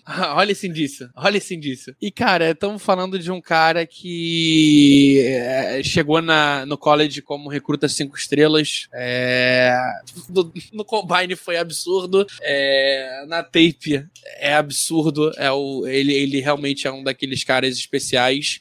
É, eu gosto muito da comp que a PFF usou nele, que é o William Gay Jr., é, que tá no Chiefs ainda, né? Tá no Chiefs. É um bem, bem famoso, faz tudo. É, é um cara com um teto inimaginável. É um cara que pode jogar de middle linebacker, que pode jogar pode jogar no, no, no 4-3 de middle, pode jogar nas pontas, no strong side, no weak side, que ele tá entregando. É, ele tem um probleminha que me incomoda um pouco, e eu fiz muito esse draft pensando no que, que o Steelers poderia fazer, porque é muita cara do Steelers fazer isso. É muito, é muito histórico nosso. A gente pegou um linebacker na primeira rodada, ele não deu certo. Vamos pegar um outro para acertar dessa vez? É a cara do Steelers fazer isso. É, é, é um cara que não sei se vai estar na 32. E é, o fato dele não ser o melhor marcador de passe me dá um pé atrás. Mas ele é tão bom no resto e tem um teto tão alto no resto que, cara, eu acho que pode ser aquela escolha que o Steelers vai fazer e virar pro lado e falar assim: o, o, o Brian, você quis ir embora, né? Olha aqui que a gente botou aqui então na defesa ficasse na próxima vez. E quando eu digo Brian, eu digo nosso antigo assistant to the, to the defensive coordinator e linebacker coach, é Brian, esqueci o nome dele, por isso eu falei Brian. Flores? Brian Flores. Eu tô, tava tão romântico aqui, esqueci das flores. É, é, isso, cara. Eu acho que é, é o tipo de, de, de, escolha que o Steelers pode fazer, é o tipo de escolha que eu vejo muito o Steelers fazendo. E se não for ele, também consigo ver o Drew Sanders sendo esse cara. É, meu favorito, acho que todo mundo sabe, todo mundo sabe que eu sou apaixonado no, no, no calvo Jack Campbell, mas dessa vez é, eu fui o, o, que o Steelers gosta. Eu fui bem Steelers e fui Trenton Simpson. É, eu consigo ver essa pick sendo feita. É, quero ver de verdade é, mais coisas. Eu quero, quero que passem o tempo, quero que, que os Pro Days comecem a, a acontecer. A gente vai ter mais uma versão desse mock, né, não, Danilo? Sim, com certeza. Vamos ter mais uma versão, então acho que na próxima versão é, vai mudar muita coisa. Com certeza vai mudar muita coisa. Vai. E eu não sei se essa escolha vai mudar, tá? Pra deixar claro. Eu acho que essa eu... escolha é uma boa oportunidade de ficar até eu o final. Eu, eu posso dar um spoiler também. Tipo, pra mim essa escolha pode inclusive subir, porque do jeito que tá o mercado de linebacker, a gente. Ainda tem isso. Tem, tem alguns poucos nomes sobrando na lista. Assim que eles forem concretizados, dá pra gente ter uma certeza maior de qual que vai ser a grande prioridade do Steelers, se é corner ou se é inside linebacker. E o Trenton Simpson é o melhor da classe. Eu falei isso na 32. O o Léo deve concordar comigo. Dos três da classe, ele é o melhor, tanto em teto como também em, em piso. É, eu, eu acho. Eu, eu, é porque eu tenho ele como terceiro melhor, porque, cara, eu tô vendo muito linebacker com a mentalidade do que, que o Steelers precisa mais. O Steelers precisa muito de um cara que saiba marcar passe. Ele não é esse cara. Então eu prefiro os outros dois a ele. Dito isso, ele é o maior teto por muito. Esse é o cara que tu olha e fala, ah, irmão, isso aqui, se der certo. É, é, o famoso cara, cara que, se, que se cai no Ravens, a gente ia ficar, porra, cara, o Ravens faz, só faz draft bom, cara, é impressionante. O Ravens toda hora consegue adicionar um é. baita talento. É cara, cara, Eu, ainda, eu ainda acho que o Drew Sanders ele tem um teto maior. Puramente por questão de. de cara, dele poder render. É, é, eu só não boto ele maior, mano, porque a gente não faz ideia o que, que ele pode ser. A gente, é, não, não, conhece ainda, então, tipo, ele é muito incógnita. Cara, eu, na moral, eu acho que o Drew Sanders ele tem um potencial de ser. Cara, é, eu acho que você falou muito bem agora. A gente não, não tem como saber, porque eu acho que nunca teve um jogador desse na liga. Eu acho que nunca teve um jogador que consiga jogar tão bem como Ed e como e o potencial que ele tem como linebacker. Eu acho que não tem. Um jogador tem, que dessa... tem um que foi, tem um que foi é, escolha do, do Cowboys, né? Esse aí, esse aí. É, assim, não é. é você tem razão, você tem razão. Foi o maior assalto da história do draft. O Michael Parsons saindo na posição não, é. que ele saiu. Você eu vi a tape dele eu falei, meu, esse cara é imaculado. Ele, tudo ele faz bem. E de fato, tudo ele faz bem. E tem outro jogador que eu acho que o Léo vai concordar comigo, que eu acho que tem esse potencial também, que é o Thibodeau. Eu acho que se ele fosse utilizado nessa função, acho que ele teria um potencial parecido. Mas, é, mas eu acho que a gente ia perder muito. Acho que é, não, poderia ser, que... mas acho. inclusive tem um outro nome, é porque na hora que eu fui escolher, eu fiquei muito em dúvida entre esse cara e o Nolan Smith de Georgia. Sim, de Georgia. E é um cara que pode também jogar de linebacker. Inclusive foi perguntado no combine, ele disse que vai depender muito do que do que, cara, eu, eu perdi tudo agora com a mensagem que o Danilo mandou. É, a gente tá debatendo aqui na, no, no, nosso QG o quão bundão é o Luca Van Ness, e aí ele mandou uma mensagem lembrando do nosso grande Pedro Pinto. É... um abraço, Pedro Pinto. Um beijo, Pepe. Não, bicho, ao contrário de Pedro Pinto, Van Ness é uma cara extremamente socável. socável sabe o, socável. sabe, filme, adole filme adolescente que o, o Jock tá enchendo o saco do nerd, é, é essa carinha. Você, tá já viu, você já viu aquela, aquela série é, QB1 que é que acompanha o Spencer Rattler no college? No, college não, no high Spencer school. Rattler, Spencer Rattler é outro que tem uma cara extremamente socável. Não, né, tem, é porque nessa série tem um. É, eu vou, vou achar o nome do rapaz aqui enquanto, enquanto a gente vai falando. Mas, cara, é, eu fiquei muito em dúvida entre o, Van, o Trenton Simpson e o Nolan Smith. O Nolan Smith, eu acho Justo. que o Steelers não vai ver ele como linebacker. Apesar de que alguns times vão ver. Então, se o Steelers fosse ver ele como linebacker, como esse cara que pode fazer as duas funções, eu acho que seria a escolha perfeita. É, Georgia é, tem um histórico absurdo de Edge, poderia jogar linebacker, tem tamanho, tem tudo. Seria, seria uma escolha que eu ia olhar e falar, cara, isso aqui, isso aqui no Steelers seria maravilhoso. Mas como eu não acho que o Steelers vai ver ele como linebacker, eu fui de Trenton Simpson. Já dá até pra, pra dar um spoiler. Tipo, aquela clássica história. O Steelers seleciona na primeira rodada um jogador para onde Mike Tomlin e o GM, era Kevin Colbert, agora o Marcan, foram, né? Eles vão pro, pro Pro Day de Georgia. Assim, não há dúvida que eles vão pintar lá em Georgia. Nolan Smith veio de lá. Assim como a liga inteira, né? eu queria. Não, eu, veja, eu, eu, o de Clemson hoje, o único head coach presente era Mike Tomlin. Pô. Que é um tá absurdo. apaixonado, é. Fudeu, é 17 Trenton Simpson mesmo. O que é um absurdo, né? Mas tudo bem. Deixa, deixa, deixa eu fazer uma pergunta para vocês, para deixar isso bem claro. Que é uma coisa que me irrita profundamente quando eu vejo isso em, em mock, quando eu vejo isso nas pessoas comentando. Por favor, a partir de agora a gente pode entrar em consenso de que offensive tackle não é a principal need desse time. Por favor. Hum, a principal. É pra, pra mim, a principal need é linebacker desde o ano passado. Não, eu quero é, saber, porque é, muita gente bota o como principal, cara, e eu não consigo entender. Não, Simplesmente. Não é que assim, Germano, a gente precisa de tackle se a gente quiser ter um upgrade. Sim. Se o Steelers hoje, se Mike Tomlin vier numa coletiva e disser, gente, Demore é o nosso left tackle titular para 2023, não enche o meu saco, pô. Todo mundo vai dizer, é, é, vai, deixa o menino crescer, dá mais um ano pro cara aí. Você pode não concordar que ele é um offensive tackle de calibre titular na liga, mas você vai dizer, pô, já tá aí jogando há dois anos, vamos, vamos dar mais um ano, ou trabalhar uma reserva para disputar ali com ele, ou ter alguém para desenvolver e tal. Não é que seja exatamente uma need no sentido de buraco, mas é uma need que, se você quiser ter o melhor ataque possível, a hora de fazer o upgrade é essa. Seja contratando um cara que você vai ter o, o cap disponível para pagar, seja draftando um jogador alto, bem lá em cima mesmo, 17, na 32, na 49, enfim, é, para poder colocar ali na linha e já vir ganhar a vaga de um cara que foi uma quarta rodada. Sabe minha ressalva com o Offensive Tackle, só para continuar o assunto que o Germano começou, é que eu não tô vendo ninguém nesse draft assim.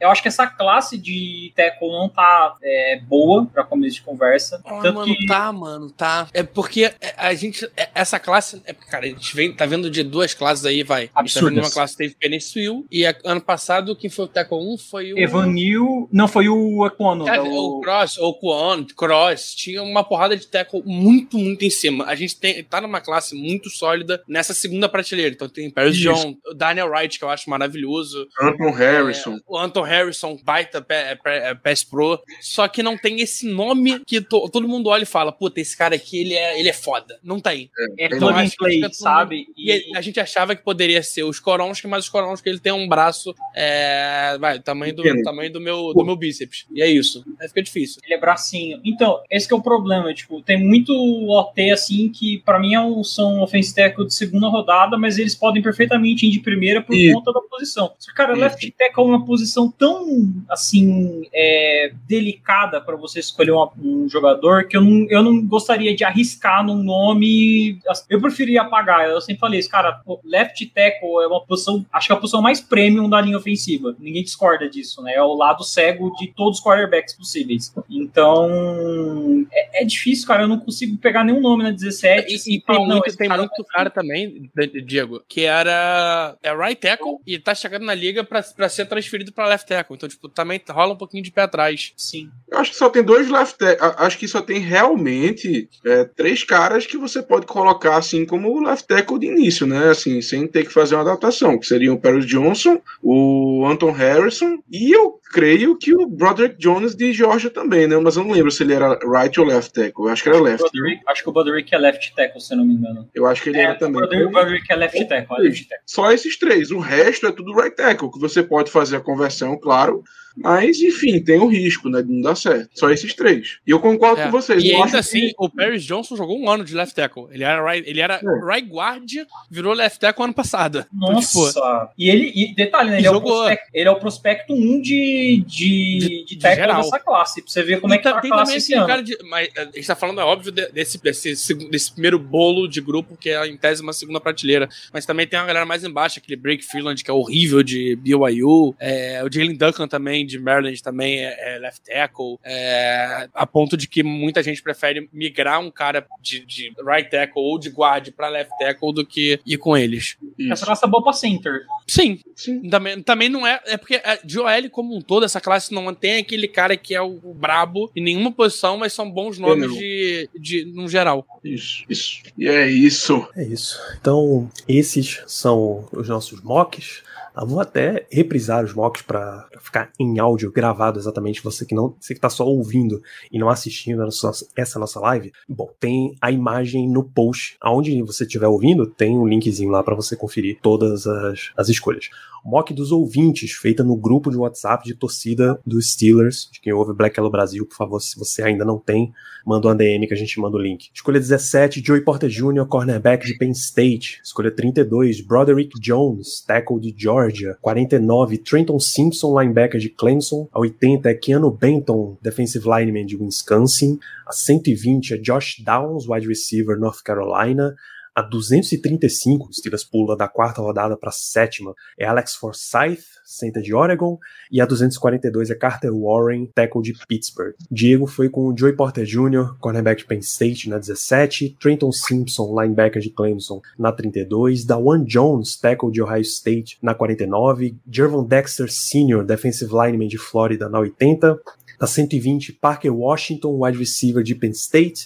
235, Stetson Bennett, quarterback de Georgia. E na 242, Brenton Strange, Tyrande de Penn State. O meu draft, Danilo, Lucas Van Ness, Ed de Iowa na 17, Jackson Smith Indigba, wide receiver de Ohio State na 32, Clark Phillips III, cornerback de Utah na 49, e o Keanu Benton, defensive lineman de Wisconsin na 80, Noah Sewell, linebacker de Oregon na 120, o Malik Cunningham, quarterback de Louisville na 235 e Shaka Hayward, linebacker barra family player de Duke na 242. Léo foi com Trenton Simpson, linebacker de Clemson, na 17. A 32 é Jordan Edison, wide receiver de USC.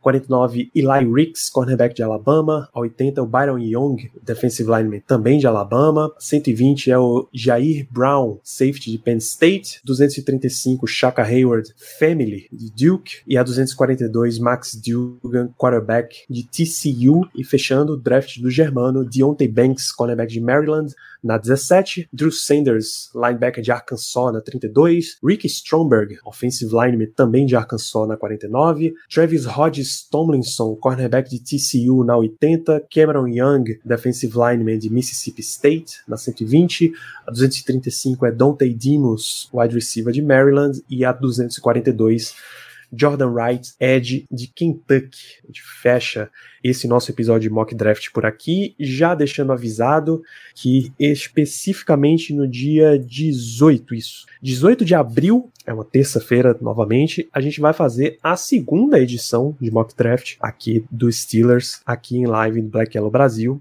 nesse mesmo formato, tá? Cada um traz o seu mock, a gente vai conversando sobre as escolhas durante tudo isso. Se tiver mais pessoas trazendo mock na nossa equipe, a gente dá uma encurtada aí nas, nos comentários, porque afinal quatro pessoas, cinco mocks, a gente já tá em quase três horas de live. Se começar a botar mais gente, esse negócio história, a gente também precisa de, de um pouquinho de paz para viver. Então, fechamos isso aqui. Este que foi não apenas uma live de Black Yellow Brasil, twitch.tv Black Yellow BR, mas o episódio 336 do nosso podcast não deixe de conferir nas principais plataformas. A gente volta na semana que vem, certamente também terça-feira, 8 da noite, ao vivo na Twitch, falando da Free Agency, que a gente tá conversando aqui um monte de coisa sobre, sobre o draft que vem aí, mas o Steelers já começou a agir na Free Agency, então a gente bate um papo sobre todas as escolhas e contratações e renovações que o Steelers já fez. A gente espera que pelo menos até lá uns as tenders já tenham rolado, que o Steelers já tenha fechado mais gaps de elenco, enfim, vai ter provavelmente muita coisa. Para quem tava dizendo que o Steelers não se mexia de jeito nenhum, o Steelers já, já botou uns nomes aí na mesa pra gente comentar. Grande abraço para todos vocês, grande abraço pro nosso amigo Zé Brasiliano, é sempre um prazer mandar um abraço pra Zé Brasiliano ao final dos podcasts, e a gente se vê lá.